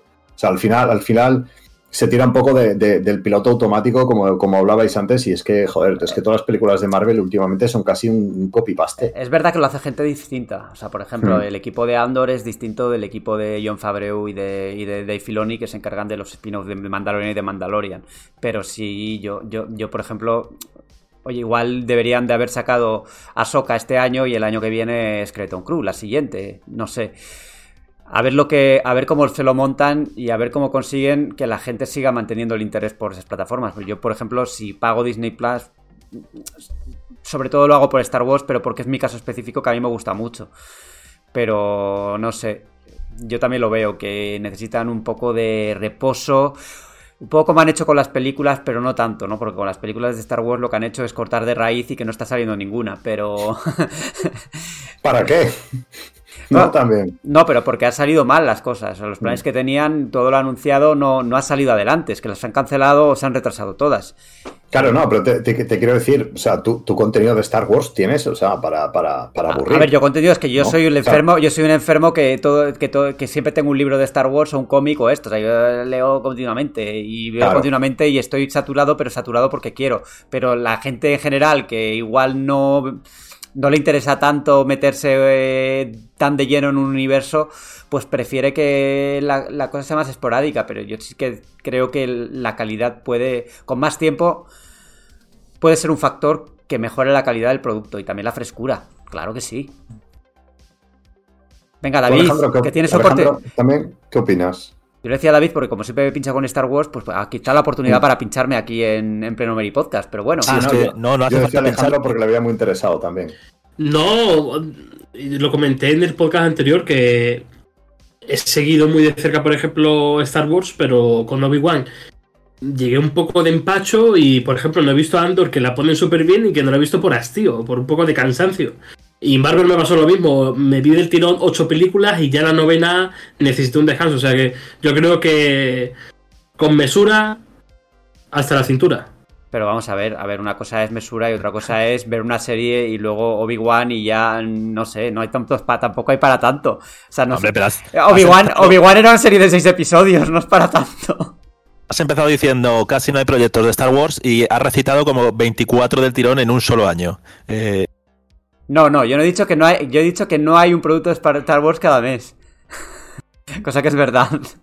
Un producto audiovisual, audiovisual. O sea, si ya empezamos con las novelas y los cómics, entonces hay, mm, vamos, para morirse. No hay tiempo para en esta vida para leer todo lo que hay. Pero bueno, oye, aquí cada uno con sus cosas. ¿Alguna cosa más? ¿Algún alguna puya que lanzarme? Nada, que que mucha estamos- ganas de Mandalorian, ¿no? ¿O qué? Sí, de leer tu crítica y, y tal, y ver qué tal. Sí. Y ver la nueva decepción de- del universo Star Wars. Tú, a- a- No, decepción no, imposible. A David le gusta picarme, pincharme, decirme esto es una mierda para que, oye, no sé. Pero me da igual. Es recordatorio de que Robert todavía no ha visto el libro Boba Fett y como se ponga con la tercera temporada de Mandalorian va a decir ¿qué está pasando, Julio? Míratela. Si he visto dos temporadas y voy a tener un problema al ver la tercera porque no he visto otra serie distinta, Sí, entonces igual el problema no es mío. No, no, no, está claro, si yo estoy contigo. Sí, sí, pero... Ojo. Yo solo, solo te estaba advirtiendo de que si empiezas de Mandalorian sin ver el libro de Boba Fett, pues te vas a quedar pensando, ¿y qué ha pasado aquí? Solo te está advirtiendo eso. Igual hay algún resumen al principio, yo creo que sí. O sea que hay que entre la temporada 2 y la 3 ahí hay un agujero que está en la otra serie. Claro, por supuesto. O sea, totalmente. Claro. o sea, sí, sí, totalmente. a ver, sí, sí, hay, te lo digo. Sí, hay- ya lo hemos dicho en este podcast, hay tres episodios que siguen la historia del Mandaloriano. Tres. Esto en los videojuegos. En los videojuegos esto es un DLC y lo pondréis a parir y Claro. dirías que nos Claro, están claro, aquí. claro, claro. Sí, sí, que sí. no es un DLC, es un spin-off. Un spin-off. Robé, de- Robé, Robé, para, para ver la, la serie buena de Star Wars, te... ¿sabes? Eh, ¿Cómo, cómo? ¿Que se te ha cortado? No, que, que para ver la serie buena de Star Wars te tienes que tragar antes la morralla, digo. Que no. oh, a mí me hemorragia, gustó. tío. No hemorragia, Bueno, tío. bueno, pero Ya, una, duda importante. Tengo que ver, o sea, ¿me vale con ver solo esos tres capítulos? Porque claro, también, pensando en el libro de Boba Fett, Pero eh, para- me, me yo- suena raro eso de ver tres capítulos y no ver el resto. Pero vete la entera, ya Vete la puesto. entera, vete la entera. ¿Para qué vas a Claro. ver solo tres episodios? Claro. ¿Cuántos, cu- ¿Cuántos tiene en total? ¿Ocho? No me acuerdo si eran 10 o eran 8. No, no lo recuerdo ahora, la verdad. ¿Y Tendría cuándo sale de. Mandalorian 3? El 1 de marzo. El 1 de marzo sale. Ah, el 1 de marzo. El 1 de marzo. nueve días. Nueve Uf. días. Nueve días suficientes. Y voy a despedir ya a David Arroyo, que tiene que currar, tiene que hacer noticias mientras nosotros estamos por aquí. ¿Contento de esa Bien. perspectiva, David? No, mira, entre hacer noticias y estar escuchando a Borja hablar de Star Wars, eh, la balanza está equilibrada, ¿eh? A ver lo que dices, que al final voy a terminar hablando de Star Wars en redacción y no te vas a olvidar de mí. Y encima este año tenemos juego de Star Wars, que es lo peor. Uf. Ahora habrá que ver quién lo analiza. Eso también es verdad, ¿eh? Es jugación. mm, no te doy muy claro. Salva, que es de respawn. Sí, sí, puede ser, ¿eh? Bueno, bueno, bueno, pero tú tienes ahí una cosita interesante, ¿eh? Y, además el juego tiene un toque Soul-like. Oh, también puede entrar ahí otras opciones. No va a entrar nada, no van a entrar ninguna otra opción. O sea, es o salva o yo. Y si no, se arma. Siete capítulos del libro Boba Fett. Quien no lo vea es que no quiere. Así de claro. Exactamente, no queremos. Claro, por eso- Exactamente. por- Ahí por está, eso- tú lo has dicho. Pues no la veáis, me da igual. Hala, hasta luego, David. Adiós a todos. Venga, hasta luego. David. La sección de micro abierto, vuestros comentarios que leemos y que ya tenemos aquí preparados. Yo voy a empezar leyendo los de, los de iBox, para hablar bien inglés, no iBox, iBox, iBooks, lo que sea. Bueno, allá vamos. Carlos David. Pokémon Oro y Plata tienen remake en Nintendo DS y viendo lo que está haciendo Game Freak últimamente creo que es mejor volver a jugar a los DDS antes que un remake en Switch. Bueno, el, acabé de destacar que lo- el último remake, el, el de Diamante, el bueno, resplandeciente, Perla Resplandeciente, yo siempre me equivoco con el nombre. Estos dos no los hizo directamente Game Freak, sino que fue... mm, ¿con quién- ¿Cómo se llama la desarrolladora? ¿De quién? De, de los remakes de Pokémon Diamante y Perla. Ah, Eh, Ilkea, eh, Ilkea, ¿no? Ilka. Ilka, eso es. Ilka, Sí. Fueron Ilka los que hicieron ese, ese remake con la supervisión de, de Game Freak. Pero bueno, claro, y Game Freak hizo también el último Pokémon con todos los errores que ya enumeramos muchas veces y que, bueno, en Mary Station recibió una magnífica nota de 8 y pico. sin puya, ¿eh? Esto va sin puya, Alejandro. Antonio nos dice... Hoy como está, Sin- como sin está enfermo ya ni, ni se entera, ¿no? Sin más, sin más. Antonio nos dice, muy buenas, a ver, estoy con Alejandro en, en que no se puede esperar de una secuela de Breath of the Wild, pues un mundo abierto y simplemente ver cuál es el contexto para unir este mundo. Por cierto, no estoy de acuerdo con que sean las mazmorras malas en Breath of the Wild. A mí sí me gustaron y en este mundo eran perfectas. Otra cosa es si hablamos de otros Zeldas. Un abrazo y antes de este nuevo Zelda me gustaría pillar Wind Waker y jugarlo con mi hijo, que lo jugué de salida y me encantó. Pero de eso hace ya un montón de años. Los mismos años que estamos esperando para ese remaster en Nintendo Switch, aunque sea un port. Aunque sea un port. Sí, pero ojo, te vas a jugar a Pop, pillas una Wii U con Wind Waker y tienes un consolón que te abre las puertas del universo. Ahí digo. Pero este no lo tasto en casa. Yo creo que la gente prefiere tener la Nintendo Switch y, y que pueda descargar su juego o comprarlo en físico, da igual. A, a- a mí me da rabia porque tengo Twilight Princess por jugar y no la monto por el trasto que es. Y me da rabia, pero joder, mm, si tienes espacio en casa, cuidado. Adrián Can nos dice, saludos equipo. El trabajo, tiempo e información que nos regaláis compensa con creces que un solo programa el sonido fuera regulero. Por mi parte se agradece lo que hacéis. Si tengo que poner una pega es que deis voz a personas que en sus comentarios no tienen un mínimo respeto ni de educación. Os lanzo una pregunta. ¿No crees que la exploración del mundo en Zelda Breath of the Wild sería muy diferente y más aburrida si no se destruyeran las armas con el uso? Gracias y felicidades por el programa. Bueno, sobre la primera pregunta, Efectivamente. Sobre la primera cuestión, pues hombre, contento de que, de que te guste el programa y bueno, ese programa con, con sonido regulero o sonido malo más bien, pues bueno, yo me, en esto me retracto, o sea, me- vuelvo a sostener lo mismo que quizá no tendríamos que haber advertido al principio del programa que había problemas de sonido y ya está, no, no lo hicimos pues, y ya y, y pues se generó todo este ruido.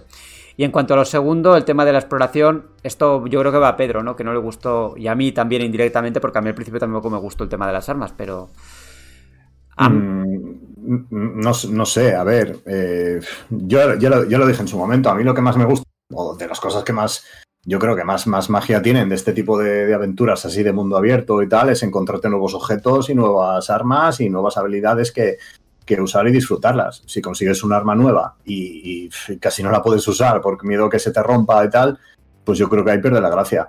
Yo no creo que la exploración sea, sea ni mejor o peor. Es, a ver, sería diferente, evidentemente, pero bueno, pues depende para quién.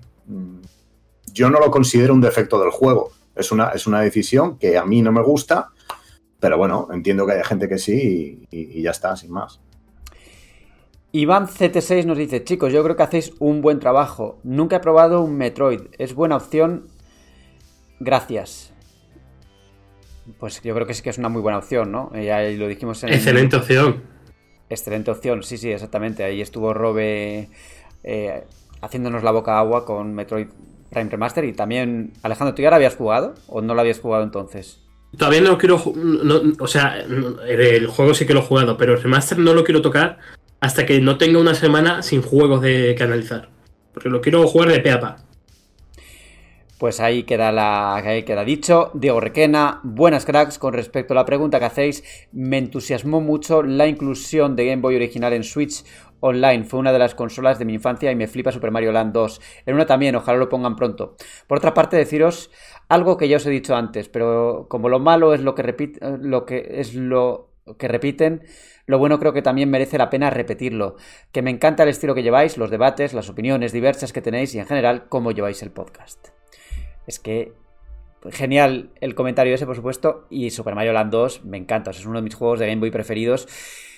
Incluso también que menciona el 1, que es muy diferente, muy parecido a los juegos más, más eh, a los juegos originales de Mario, pero esto lo pueden meter pronto, ¿no? Porque, joder, ya es lo que decíamos en la semana pasada, que no entendía muy bien cómo metían Wario Land 3, pero no metían los anteriores. Metedlos juntos. O metedlos Hemos en orden. repetido los comentarios de dónde está Motenai a gracias por hacer el podcast que hacéis. En una sola temporada, ¿eh? Ojo. No cantes victoria, no cantes victoria, que a saber lo que pasa en este programa. No voy a ser que pulsemos el botón rojo y algo se destruya. no toque, toca madera, toca madera. Óscar Aguilar nos cuenta, buenas, hay que seguir puliendo el sonido. Roberto suena como si estuviera en una cueva. Hombre, eh, estará contento de estar en una cueva, abriendo No, tesoros. yo, estoy, yo estoy encantado, vamos, de, hecho me lo, me lo acabado creyendo. Yo, ya tanto mencionar la cueva y al final va a ser verdad, estoy, estoy en una. Y, y es que eh, algo que denota que no estás en una cueva es que parece que ha sonado un autobús cuando, cuando has hablado. Así que no sé si algo ha pasado por tu ventana o algo. No sé si habrás vuelto las obras, pero algo se ha escuchado de fondo. Hostia, pues fíjate que autobús en el pueblo donde vivo ya es raro que pase un autobús, ¿eh? No sé, no sé, no he escuchado, no he escuchado nada. Pero vamos, ya te digo, las sí que, a ver, la obra no, no me estará hoy haciendo el día, pero vamos, que ahí están los obreros, es decir, a lo mejor han hecho un ruido y yo no lo he. Ahora, Pedro, si te parece, leer los de YouTube, que ya, han- ya hemos terminado con Mm. iBooks. Pues vamos por aquí. Ah, vale, por aquí los tenemos. Em, bueno, Di- Diego, Diego Rodríguez nos apoya en el tema del sonido. Tranquilos, mejor que salga con algún problema que no salga. Tampoco era para tanto. Vivimos en la época de lo perfecto y precioso. Eh, José Alejandro Restrepo Restrepo dice: Es extraño, pero yo no escuché mal el vídeo anterior. Lo que sí pasó con Mary Retro, que me interesó para los dos minutos de escucharlos, vi que era imposible y me salí. Buen programa, lo escuché todo a pesar de que fue casi todo de Nintendo y no me pudiera interesar menos. Igual tomen su like, caballeros. Pues, Eh, el Meri, Muchas gracias. El Meri Podcast Retro ese pues, lo fue retirado y luego lo corrigieron más o menos. Yo lo he escuchado y se puede escuchar, ¿eh? hmm. Eh, vale, seguimos con entrenamiento real. Dice: Yo estoy dispuesto a pagar algo más de 40 euros, pero si ponen más simuladores y sobre todo mucho más catálogo. Lo que hay me parece que, aunque no sea muy caro, faltan muchos juegos. Eh, leemos otro comentario de entrenamiento real que está salteado. Dice: Se agradece la verdad que ya tengamos tantas consolas en la Switch, pero de todas formas, los catálogos los veo muy vacíos para la de joyas que ha habido en cada consola. Deberían meter más juegos y no uno al mes. Yo estoy de acuerdo, es que ni siquiera tienen periodicidad. Nos han dicho que los meterán pues cuando quieran. Estaría bien que siendo clásicos de Nintendo y teniendo un catálogo tan amplio, pues, joder, empezaran a, a pensar un poco más en ir nutriendo más, ¿no? Y es que tienen muchas consolas. O sea, tienen, tienen, tienen material. Dádnoslo. Venga. Bueno, tenemos por aquí, Alejandro, a Hinchuriki. Este es Eh. el de las misiones secundarias. Sí. Sí. Tenemos a Hinchuriki que dice: Me habéis pillado, soy el que no se pone cámara al grabar el programa para echarme la siesta, ponerme a jugar mientras comentáis y que así no se note. Por eso consigo siempre meter el comentario en el último minuto y que entre en, y que, y que entre en el programa. Dejando esta broma a un lado, dejo un adelanto de que irá mi próximo comentario. Será una opinión sincera sobre Alejandro. No te empieces a calentar porque quizá no es tan duro como lo de misión secundaria genérica. O quizá sí, quién sabe. Se viene, se viene. Se viene tres velas negras ya. Por si no tenía Bueno. suficientes. Sí, sí. Seguimos con Ricardo Rodríguez. Dice: Hola chicos, buen vídeo como siempre. El direct me pareció un asco. Eh, está Ricardo últimamente, que cuidado, ¿eh? Parece, parece a Gómez Fernández. Me explico, ya casi tengo 40, eh, ya viví todos esos juegos y que ahora me vendan solo el primer Metroid Prime 20 años después a 40 euros me enferma. Ya teníamos la trilogía para Wii. Entiendo que estén felices los más jóvenes o los fanboys que, festejan todo lo que hace Nintendo, pero ya estiraron mucho el chicle de esta consola. Veía el direct y en mi cabeza solo escuchaba el sonido de mi sartén recalentando comida vieja. Esto es literal. No soy tonto y sé que esto es culpa nuestra, ya que están vendiendo mucho. Por mi parte, esperaré a tener los tres me- Metroid físicos Si salen y se encuentra una oferta, los compraré, pero si me venden a 40 cada uno, es un disparate. Los únicos refritos que admitiré son Twilight Princess y Wind Waker día 1, y precio completo. ¿Se dieron cuenta que no presentaron ni un título nuevo de los estudios de Nintendo? Like y saludos. Y le contesta Neo, eres un campeón, te mereces, te mereces este podcast y el equipo que lo hace. Em, he notado un poco, hay, un poco de comentario en la ironía, en la ironía, yo creo. Sí, y se te ha cortado un momento, pero, pero que luego, al menos has eso al final, ¿eh? Ya hemos dicho antes que el botón rojo, el botón rojo, y como pase ahora, Cuidado. Y luego tenemos a Pedro Jiménez Astros, dice, tangible podcast, le debéis de poner este título a este programa, ya que repiten más esta palabra que otra cosa. Eh, pues mm, yo creo que debías tener dos podcasts abiertos en dos pestañas diferentes y este comentario era en el otro, porque yo creo que no lo decimos tanto, ¿no? ¿O sí? pues no lo sé, yo creo que es una palabra muy mía, ¿eh? Lo de tangible es posible Sí. que yo la diga bastante, sí. Hoy, hoy de hecho, al principio del podcast lo he, he mencionado este comentario y, puede ser, ¿eh? Puede ser una coletilla. Todas las tenemos, ¿no? Alguna Sí, cosa yo no- digo una. Yo no tenía esa sensación, la verdad, de que decimos tanto esta palabra, o que tú la dices. No me, no me había llamado la Yo, atención hasta yo ahora. tampoco, yo tampoco, ¿eh? Pues bueno, pues veremos. A ver que nos cuenten en el próximo programa cuántas veces la hemos dicho hoy. Una. No. Yo creo que una. Hmm. Bueno, dos con tu. Con, Al, cuando al- has leído. al principio y esta, sí. Mm. ¿Alguno no- más? No, no tenemos más, Borja, por aquí. Pues no tenemos más, así que nos vamos ya al a qué estamos jugando. Como siempre, brevemente, brevemente, Pedro, ¿a qué estás jugando? ¿O a qué se está jugando? Pues eh, he estado jugando el juego del que hablaremos la semana que queréis, lo he finiquitado y he empezado Ghostwire Tokyo, que bueno, me está pareciendo una fumada brutal, pero bueno, me está gustando. Jugablemente es, es un poco genérico, pero la ambientación y tal está muy, muy chula y, y, bueno, tiene un rollo guapo. Alejandro, ¿con qué has estado? He estado, aparte con Like a Dragon Ishin, con otro juego del que no puedo hablar, pero próximamente sí. Siempre con los misterios, Alejandro y Robe. ¿Tú tienes algún misterio guardado esta vez? Obviamente, también tengo, me sumo al carro de, de los que estamos con un juego del que tampoco podemos hablar, pero bueno, tengo, tengo varias opciones. He estado, bueno, he estado con Atomic Heart, por supuesto, que ahora estoy terminando de barrer algunas cosillas secundarias y tal, y posiblemente al término de esta grabación empiece por fin Hogwarts Legacy. Creo que va a pasar hoy, que va a ser hoy. Pues ya nos contarás qué tal. Y ahora me toca a mí. Yo he estado, además de con The Legend of Zelda eh, Breath of the Wild, que ahí sigo poco a poco. Hablo, hablo casi todas las semanas de este juego porque yo cada día me hago, yo que sé, me cojo un santuario, me lo hago y luego pues hago otras cosas, ¿no? En, en otros juegos. Y ahora estoy con un Metroidvania, Elden Ring, que no es Elden Ring. es un Metroidvania en 2D que tiene muy buena pinta y que voy a analizar aquí en Medistation. Y nada, llevo nada, una horita y media y bueno, está majo. Ya veremos si eh, al pasar las horas pues me convence o no. Todavía es muy pronto para mí porque lo estoy trasteando un poco cómo funciona. Me, me dijo Alejandro que tú también te lo habías comprado. ¿Tenías pensado comprártelo? Robe. No, bueno, no, no, me lo, he comprado. Lo que sí, lo que sí estuve comentando con él es que lo vi de refilón en un par de fotos y tal. De hecho, fui, con- fui comentando el tema del análisis y tal. Y digo, coño, me, me extrañó, digo, coño, ¿cómo he podido pasar yo por alto este tipo de juegos, no? Que siempre estoy con el radar de los Metroidvania y tal. Y bueno, solo quería preguntarte si, si se puede saber, eh, ¿tiene algún toque así Soul-like? Tan, tan de moda como le meten ahora a todos los Metroidvania en 2D. ¿Algún toque Souls-like? Rollo, eh, bueno, es exigente y cuando mueres pierdes algo que lo recuperas y ese tipo de detalles que últimamente meten mucho. A ver, no es tan exigente ni mucho menos porque hay bastantes puntos de guardado y si te matan es verdad que vuelves a empezar el último punto de, último punto de guardado, pero puede estar relativamente cerca. Eh, no, eh, no, no creo que sea muy muy difícil o excesivamente difícil, pero todavía como solo llevo una hora, pues no es no, no es tiempo suficiente para saber cómo va a evolucionar la cosa. De momento yo lo estoy pasando sin muchas dificultades y soy bastante manco, así que quizá esa sea tu respuesta. Eh, no, no, creo que no tiene niveles de dificultad, lo tengo que ir mirando, pero me parece que no. Me parece además que, solo es un- un nivel de dificultad único. Y creo que ya más o menos a menos que tengas alguna pregunta más, pero yo ya os digo que acabo de empezar el juego y todavía ni para preview me, me da. ¿no? Nos, esperare- nos esperaremos, nos esperaremos al análisis, pero bueno, en mi caso estaré pendiente porque yo, bueno, últimamente pues este género es de los, de los que más me gustan, así que... Pues entonces, eh, no sé si lo sacaré esta semana, probablemente ya sea la siguiente. Y mientras tanto, vamos a seguir escuchando lo que ya está sonando. ¿Y qué es, Alejandro? El sonido mágico, fantástico, majestático. Exactamente, eso quiere decir ya que nos vamos.